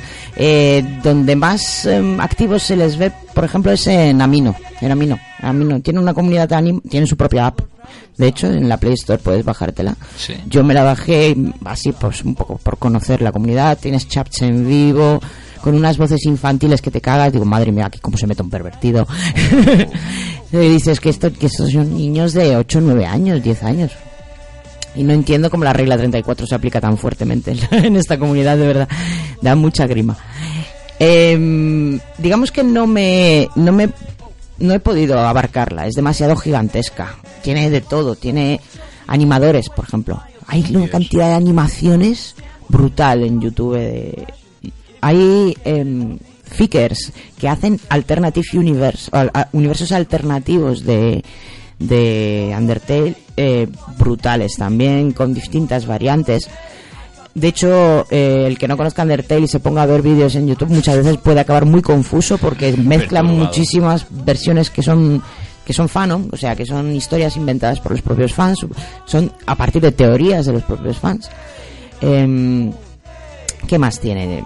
Bueno, ya he dicho los animadores, em, ilustradores también. Hay lo que se llama la- una- un tipo de estética que es la estética Undertale. No tiene nada que ver con el pixel art, ¿vale? Son dibujos, pues, dibujos de cartoons que Muy chulos. muy chulos que yo cuando los veía decía "Pero, hay un videojuego moderno de esto qué pasa que hay una versión moderna No lo sabemos. hay tantísimas animaciones que, que a veces te confundes dices pues habrá una serie o algo no, No, es todo no, hecho por es- fans todo hecho por fans eh, ¿En qué me voy a centrar? Porque no puedo abarcarlo todo. Pues me voy a centrar en, en una de las comunidades co- que más esfuerzo ponen y es en la de los fangamers. O sea, voy a hablaros de juegos. Juegos hechos inspirados en Undertale. Y hay mazo. Es como una paradoja, ¿no? No es una paradoja para nada. O sea, eh, Undertale es un juego creado por una única persona. No es nada extraño que haya únicas personas o diferentes programadores que se dediquen a hacer alterna- universos alternativos de Undertale o versiones de Undertale diferentes. Y te Mm. digo, Internet está plagado de ellas. Hay muchísimas. Dios. Brutales. Y no voy a citarlas todas, voy a citar solo unas cuantas, las más famosas, y así fam- famosillas, de mejor calidad. O... Tened en cuenta que muchas no están acabadas, ¿vale? Son como empezadas pero sin terminar. Vamos a ver. Bueno, eh, primero sería. mm, Bueno, primero la lista. Eh, no los estoy poniendo por orden de mejor peor, ¿vale? Simplemente los voy citando. Vale. Eh, el primero sería el Undertoad Mario Fight. ¿Y eso de qué va? Pues ya lo, di- lo dice su nombre. Es un. Undertale con Mario y con Toad. No me digas. No, bueno, es una batalla. realmente. Es un fangame basado en la batalla contra Mario, que sería el equivalente a Sans en Mm, el al- universo raro al- todo. alternativo Undertoad. Me parece bastante curioso. Bueno, eh, No me lo imagino. Tienes, tienes ataques recreados del Sans original, un sprite de jefe bastante bien hecho, una dificultad brutal, una pelea extendida y ataques originales. Eh, como puntos malos tiene bastantes problemas de jugabilidad, es bastante complicado. Y pues, se te buguean más en un ataque. Bueno, el siguiente sería el Disbelief Papyrus. Es otra batalla eh, bastante difícil, tiene un soundtrack de batalla original igual que los, unos sprites bastante bien hechos, pero es muy corto, no tiene ataques muy difíciles exceptuando el puzzle de los huesos. Este fangame está basado en una pelea contra Disbelief Papyrus en la que se busca vengar a, en la que busca vengar a sus amigos y a su hermano. Eh, luego, eh, siguiente, Dust Tail, The Murderer, el asesino. Este está bastante bien desarrollado, es un fangame completo, basado en un universo alternativo con una historia muy interesante, con dos finales distintos. Pero algunos sprites están un poquito mal desarrollados. Podrían- los sprites, cuando digo sprites, me refiero a los dibujos, ¿vale? Vale. dibujos en pixel.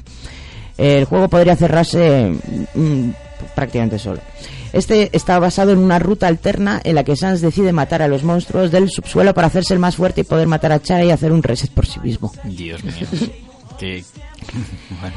El más conocido, yo creo, por todo el mundo y que tiene su propia wiki es el Underfell. Y siempre es el Underfell demo. Es un, siempre está en modo demo este juego y nunca lo terminan. Bueno, es enorme, es un fangame basado en un, alter- un universo alternativo y es uno de los favoritos de la gente. Eh, ¿Qué os puedo contar sobre él así? Bueno, eh, aquí el muy importante es, eh, por ejemplo, Flowey. Es muy cortito, no tiene peleas contra jefes. Espera, ¿dónde tengo el resumen?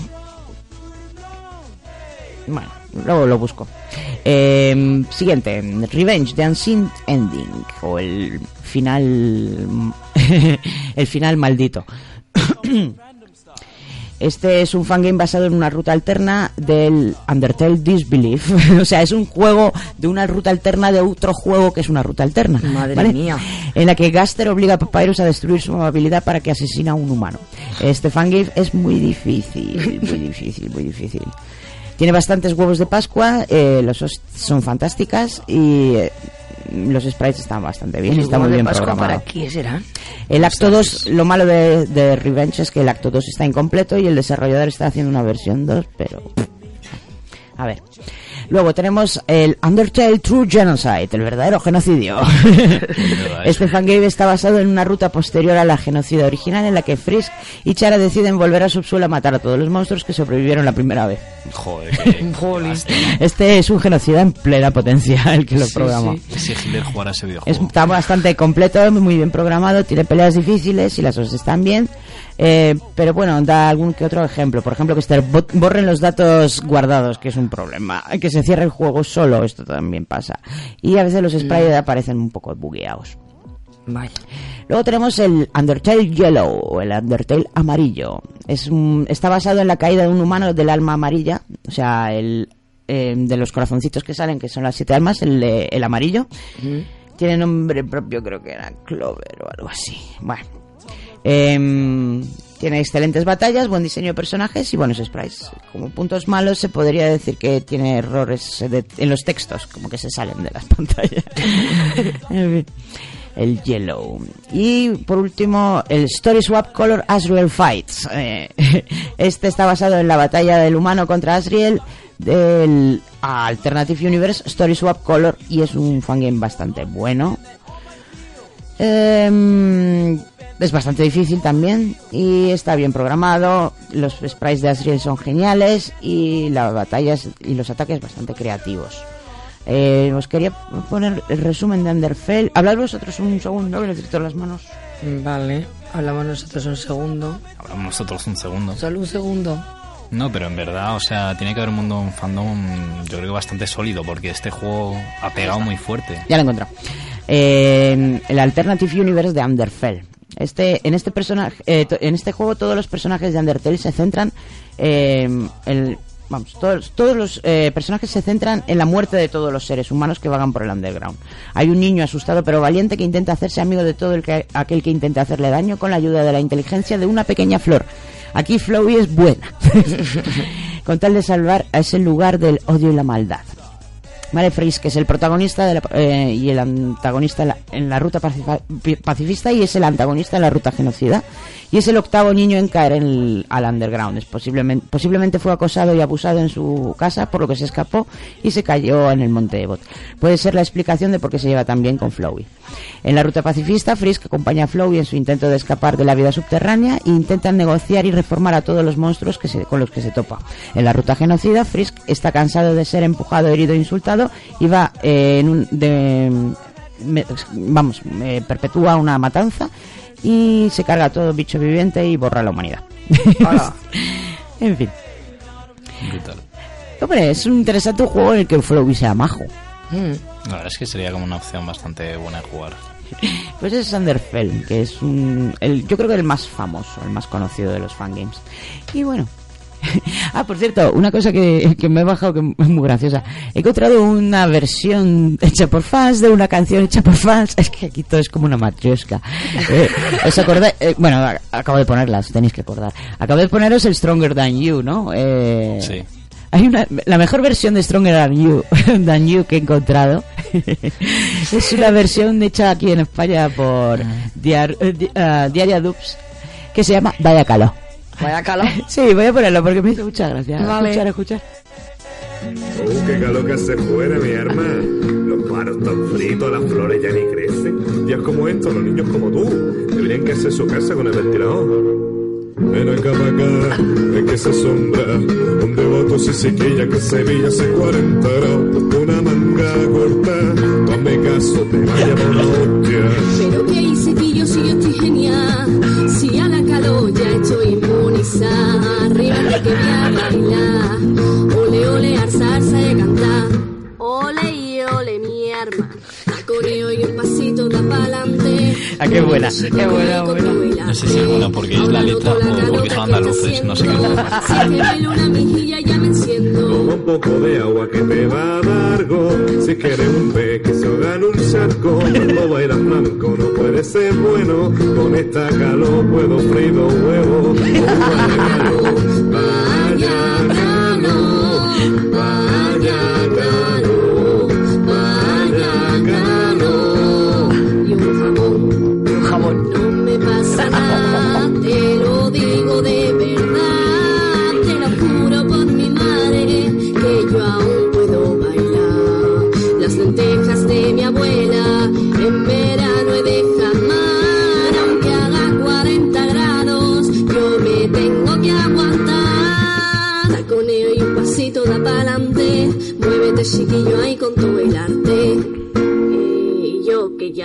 más decía aquí. Ole, ole, ole, ole Vaya calor, Vaya calor. Esta. Yo jamón, jamón. Esta la debemos pinchar en verano. En verano cambiaremos la cabecera por esto. Ay, Les qué buena. invitamos a que nos cuenten cómo surgió esta canción. Es muy buena. Eh, esta- estos muchachos de, de Ariadops hacen, han hecho varias var- versiones de esta canción, tanto en su versión de Chara, en su versión de Frisk, en su versión de Sans. Pero esta que es buenísima. bueno, Se lo han currado. se lo han currado. Vamos a ir terminando el programa. Oh. Esto que oís de, oís de fondo es un host. Es un de Toby Fox. Pero no es de Undertale. No. Estáis escuchando The World Revolving del Deltarune. Y para terminar el programa lo que voy a hacer es hablaros un poco de Deltarune. Vale. Que yo me he jugado la demo. Está muy bien. Está muy muy bien. Cortita. Hombre, es un cap- está bastante intensa. Intenso. Mm. A ver, ¿qué os cuento? ¿Qué os cuento? ¿Qué os cuento? Bueno, eh, aquí el jugador controla a un humano que se llama Chris, en un mundo donde los monstruos viven en la superficie de la Tierra. Chris y una compañera de clase llamada Susie caen en- de la Tierra a un lugar llamado Dark World, donde se encuentran con Raziel, quien les informa que son héroes destinados a restaurar el equilibrio del mundo. Los jugadores se encuentran con varios seres que se hacen llamar Darkers, Darkners, Darkners, eh, durante la búsqueda pro- eh, profetizada para sellar la fuente oscura, durante los combates el jugador debe hacer eh, debe atravesar eh, distintos ataques del tipo bullet hell de los enemigos, o sea, la, la- esta de, la mecánica de combate es la misma, los cuales pueden resolverse de manera pacífica o violenta. Eh, el primer capítulo, como hemos dicho, eh, fue lanzado el 31 de octubre para Microsoft y Windows y los lo podéis bajar en su página oficial www- www.deltarune.com.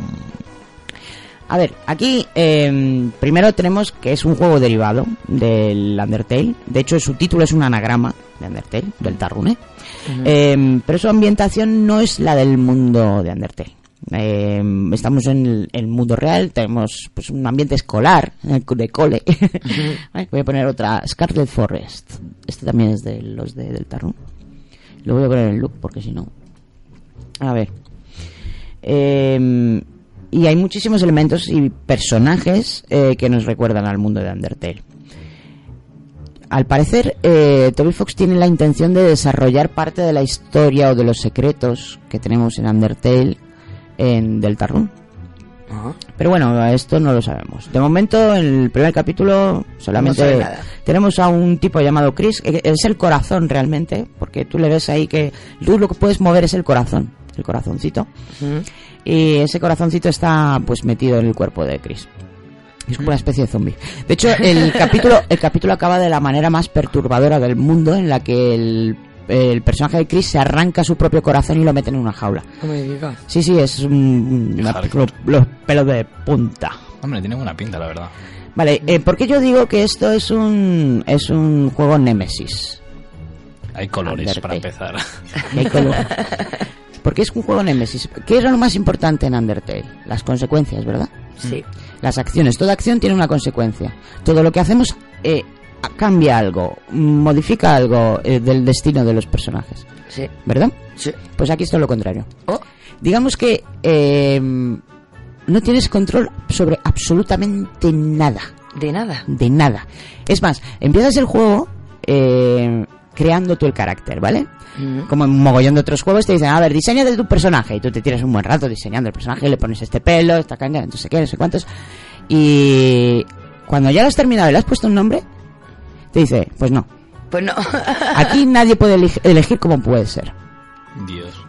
Anda. Y aquí ya te dices, eh, ¿Qué es? ¿En este serio? juego, este juego otra vez, una vez más, Toby Fox que aquí nos quiere hacer cavilar sobre, porque el mundo real re- realmente es una mezcla de ambas cosas, es de con actos nuestros que tienen consecuencia y luego un montón de actos sobre los que no tenemos ni el más mínimo control. Por mucho que nos pensamos que los estamos controlando, no tenemos ningún control.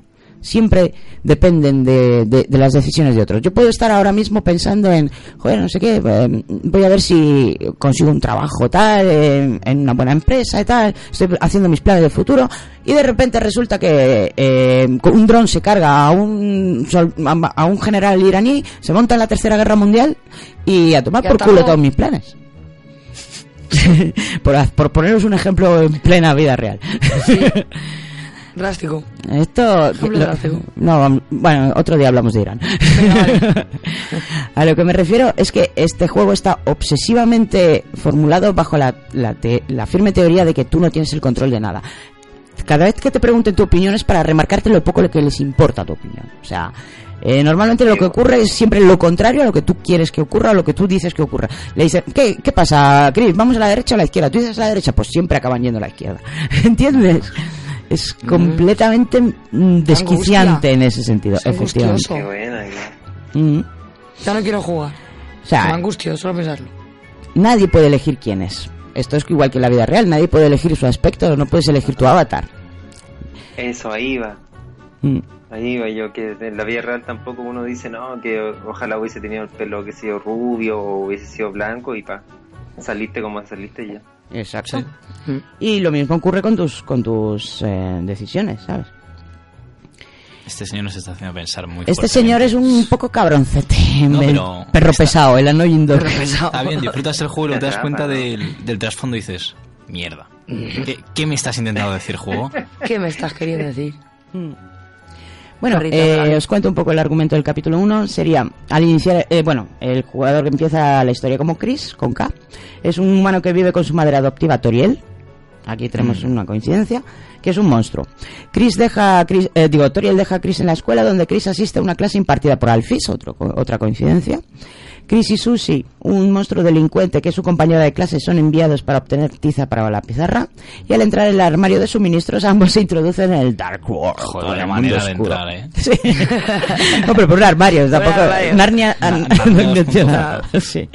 Ahí se encuentran con Ras, ah, Raisei, un príncipe de la oscuridad que les dice que son tres héroes. eh, los que son los tres héroes destinados a, a cerrar un geyser de energía oscura para restablecer el equilibrio del mundo. Sin embargo, el rey ha tomado el control de Dark World y está de- decidido a extender su oscuridad. Susie elige, Susie, tu compañera, elige no ayudar, solo queriendo regresar a su propio mundo. Sin embargo, los tres se encuentran con Lancer, el hijo del rey, que intenta evitar que continúen ejecutando varios planes pobremente planificados. Susie finalmente decide unirse a Lancer, dejando solos a Chris y Raisei, mientras Chris y Raisei se dirigen hacia el castillo del rey. Susie se hace amiga de Lancer y más tarde los cuatro se convierten en equipo. Al darse cuenta de que tendrán que enfrentarse al rey, Lancer corre hacia el, hacia el castillo y se encarga de que los secuaces del rey arrojen a Chris Raisei y Susie al calabozo. Susie se escapa del calabozo y se enfrenta a Lancer, quien le explica que quería evitar que Susie y el rey se hicieran daño mutuamente. Susie le promete a Lancer que no le hará ningún daño al rey, Chris, Susie y Raisi se van a la cima del castillo y se enfrentan al rey en una batalla y finalmente el rey cae al suelo debido al agotamiento. Raisi se apiada de él, curándolo. Sin embargo, se releva que esto es un engaño, ya que el rey incapacita rápidamente a los tres héroes amenazando con matarlos a todos. Si el jugador ha superado los encuentros enemigos sin utilizar la violencia durante el juego, Lancer pone a los hombres del rey en su contra y lo encarcela, tomando el lugar de su padre. De lo contrario, Raisi se somete al, rey con un hechizo mágico. O sea, aquí es todo lo contrario. El grupo cierra el Geise Oscuro para que Chris y Susie puedan regresar a su mundo y allí Susie se despide eh, expresando su interés en volver al Dark World de nuevo. El jugador puede explorar la ciudad antes de que Chris vuelva a su casa.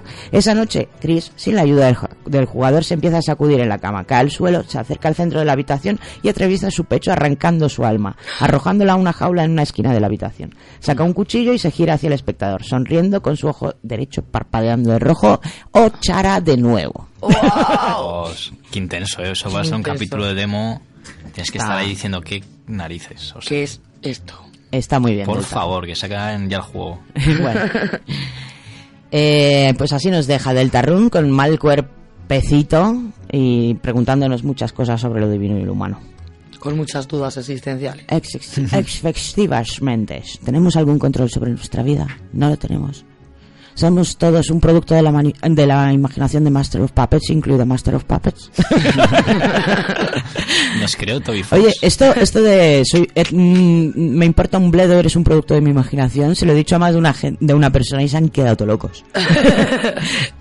es una forma de deshabilitar a alguien muy buena. Sí. La verdad es que me gusta, me gusta. Me lo voy a apuntar. Me lo apunto. Bueno, pues hasta aquí este primer kernel panic del año. ¿Eh? ¿Qué? Espérate, ¿no nos has contado quién es el personaje secreto? Ah, bueno, no he contado nada sobre secretos. Es que no vamos No, nada bien menos de cuéntanos tiempo. quién es ese personaje. Gaster. Bueno, eh, hay una cosa que tenéis que tener en cuenta y es que hay un parámetro en el juego que, bueno, tenemos los puntos de ataque, los de defensa, ¿no? Eh, Los típicos parámetros de un jugador. Hay un, ju- un parámetro que es el FUN. F-U-N. Fan. Sí, eh, sí, exacto. Este es un número aleatorio que te ponen al, al principio del juego, o sea, cuando arrancas una partida, te salta ese número, te- se te pone ese nivel completamente aleatorio y que puedes ir aumentando con acciones tuyas dura- durante el juego. También lo suyo, si quieres realmente conocer los, todos los huevos de Pascua y, y personajes secretos y, y misterios de Undertale, lo suyo es que seas un poquito hacker y edites el archivo de guardado donde puedes cambiar el punto, el, el fan, porque el, según el número de fan que tengas en determinados momentos del juego y tu nivel de jugador en esos momentos, pueden aparecerte personajes o no y la gran mayoría son muy misteriosos. Uno de ellos, eh, quizá el más misterioso de todos, el que ha llegado a más teorías, es Gaster. Eh, w, no sé qué Gaster. Eh, es un personaje que aparece... ah, espera, un segundo. Dadme un segundo a hablar vosotros, que tengo que buscar la chuleta. Vale. Pues bueno, pues... Yo también había leído que, que el LV, claro, yo pensaba que era nivel o level, pero era love, como Love. nivel de amor, Love. algo así. Sí, tú crees que es un nivel de amor. No conoces. En realidad esto engaña Claro. mucho. Todos los eh, acronismos se llama. Tiene, Acrónimo. acrónimos Acrónimo, tienen, tienen un significado diferente del que os pensáis. Por ejemplo, El- L o V, que sería love, lo que tú te piensas que es love, en realidad es. Un segundito que te lo digo. Buscando. Buscando, buscando el dato. Ah, ah, ah, ah, ¿Dónde está? Tenía No mucha gracia esto.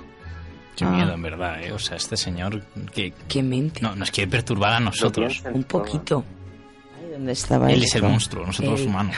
Ay, Para mí leches. eso es lo más increíble, que, el- que Toby piensa en todo, piensa hasta en lo... Hasta Sí, la verdad, lo es, es- es muy detallista. Yo creo que es la palabra, muy detallista. Tendrá Cuida- mucho tiempo libre. No, no, pero esas cosas las ha cuidado y es lo que nos ha dado para hablar este programa. Sí.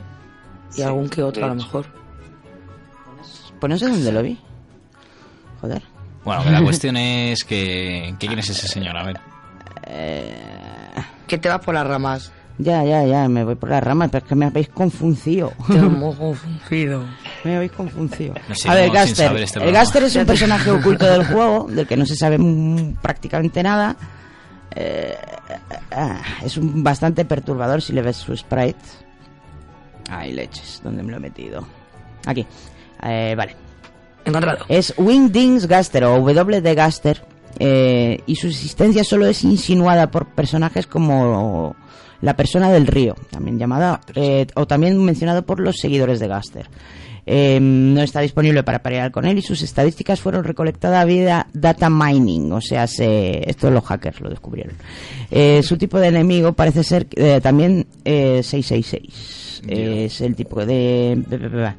Bueno, Juntando todas las pistas, el jugador puede descubrir que Gaster fue en realidad el científico real antes de Alphys y que fue responsable de crear el núcleo. Sin embargo, cayó eh, dentro de su propia creación, que podría ser tanto el núcleo como una extraña máquina situada en el taller de Sans. Esto son teorías, ¿vale?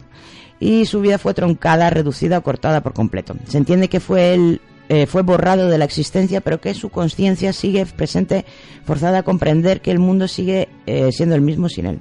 Dios. De forma similar a Papyrus y Sans, W. de Gas- Gaster habla en una tipografía diferente a la de los demás y no la podremos entender, porque a que no adivinéis qué tipografía es. No. Winding, Windings. Windings. ¿No os habéis fijado en la tipografía esta que son todos simbolitos? Sí. Y no puedes traducir y sabes lo que dice. ¿Alguien lo ha intentado? ¿Alguien lo Mira. intenta? Seguro que algo Seguro que intentaron. algo lo ha intentado. Es como el meta del meta. Eh, de hecho, una de las referencias que se hacen a él es a un personaje misterioso que habla con las manos. Y eh, hay unos simbolitos de Winnies que son como manitas para arriba y para abajo, por eso Ah, lo relacionan con él. Bueno. Eh, pss, lo que decía es el, que es muy importante el, el fan, el nivel de fan, y se le puede encontrar en la habitación 268 y 269. Lo del número de habitaciones es también, te tienes que ir al data mining y mirar eh, lo que es el- la configuración del juego para ver qué número de habitación tiene cada pantalla.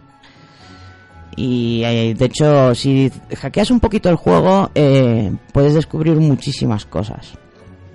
Muchísimos cuartos misteriosos, eh, cosas de modo en modo debug, cuartos que no funcionan, que está todo completamente Vacíos. no, vacío que vamos que no que se han, se han probado para hacer experimentos yo qué sé es un- Ah. que no funcionan a nivel de programación Eh, bueno, hay muchísima información sobre Gaster en internet. Si queréis mm, buscar vídeos de las teorías, hay mucho, muchísimas teorías oscuras. Y en general el juego entero eh, está plagado de estos pequeños huevos de Pascua, eh, siempre que se, que se consiguen siempre teniendo en cuenta que necesitas un nivel de fan determinado, por lo tanto tendrás que eh, manipular el archivo de guardado, porque si no, es que ¿Tiene al ser completamente aleatorio el número que te sale al principio es muy complicado Como se conseguir. entere el juego de eso, ya verán la que te hace. Ya verás. Yo creo que esto lo, hizo- lo hace Toby Fox de manera completamente intencional. O sea, ¿por qué va a crear ¿Qué todos estos misterios y huevos de Pascua adentro? Huevos de Pascua, es que no he visto yo ninguno y estoy flipando. ¿Cómo que huevos de Pascua? Bueno, luego te Madre explico mía, lo que no es un huevo de Pascua no, porque que- esto... que no, lo- no, no, que lo que es un huevo de Pascua, ¿no? Que yo no he encontrado todavía ningún huevo de Pascua. Claro que no, porque es que es muy complicado encontrarlos. ¿Eh? Yo me he encontrado a la chica almeja, por ejemplo. La chica almeja, claro que es mucho más fácil que un huevo de Pascua. Es un huevo de Pascua la ah, chica que es... almeja. Venga, vale. He tenido la suerte, así de coña, sin haber manipulado el safe ni nada de eso. Pero, bueno, eh, otro de los misterios es que la chica almeja te habla de la hija de un vecino, no sé qué, que al parecer es la, una tal Susi. que también es otro personaje misterioso. Bueno, hay miles, ¿vale? Y, pero ya no, hay- ya no da tiempo, ya no da tiempo a, a contarlos. Y sobre lo del level y experience y tal, no consigo encontrarlo. ¿Dónde está? Ay, que era súper gracioso. Ay, Dios mío, creo que en Flowey estaba. A ver. ¿Flowey? En mis apuntes de Flowey. Flowey, Flowey. Bueno, Bueno, pues no lo encuentro. No lo encuentro. Pues vamos a terminar eh, el programa poniéndoos otro rap. Eh, en este caso es un rap de Kinox en español, es el llamado rap pacifista. Y con esto quiero transmitiros un poco mis impresiones del final, incluso el final bueno del juego, pongo grandes comillas en bueno. Es un final bastante deprimente desde mi punto de vista. El rap pacifista es como una especie de carta a Frisk de todos los monstruos, porque Frisk se ha ido. ¿vale? Ah. Venga, vamos a escuchar el rap pacifista y nos vamos hasta la semana que viene que tenemos Radio Dojo. Hasta la semana que viene, niños y niñas. Chao, chao. Hasta la próxima. cuidaros.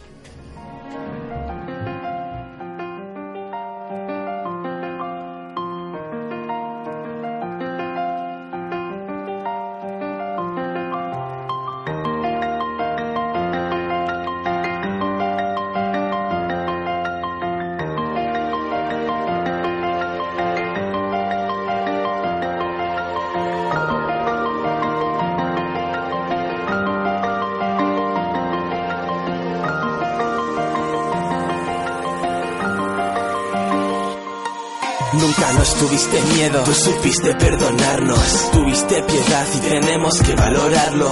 Confiaste en nosotros a pesar de ser distinto. Que tú fueses humano, tú nos diste un motivo. Te ganaste el cariño de todos, nos apoyaste. Supiste entendernos, nunca jamás atacaste. Vimos en ti bondad y comprensión. Pudimos ver en ti un enorme corazón. Aunque tuvieses miedo y herido, tú sonreías. Viste amigos en nosotros y es más de lo que creía. Mi hermano era feliz cada vez que estaba contigo, pues te diste lo que él más deseaba, que era un amigo. Siempre estabas ahí, evitabas hacernos daño. Es increíble que tengas ese poder de perdonar. Fuiste capaz de entender que no hacía falta luchar y nos tendiste tu mano como señal de amistad. Nos diste esperanza, apartaste la violencia, solamente con amor. Esa es tu verdadera esencia. Dejaste de lado los prejuicios que tenían todos los seres humanos. Valoraste nuestra vida, nos diste esperanza. Apartaste la violencia solamente con amor. Esa es tu verdadera esencia. Dejaste de lado los prejuicios que tenían todos los seres humanos. Valoraste nuestra vida.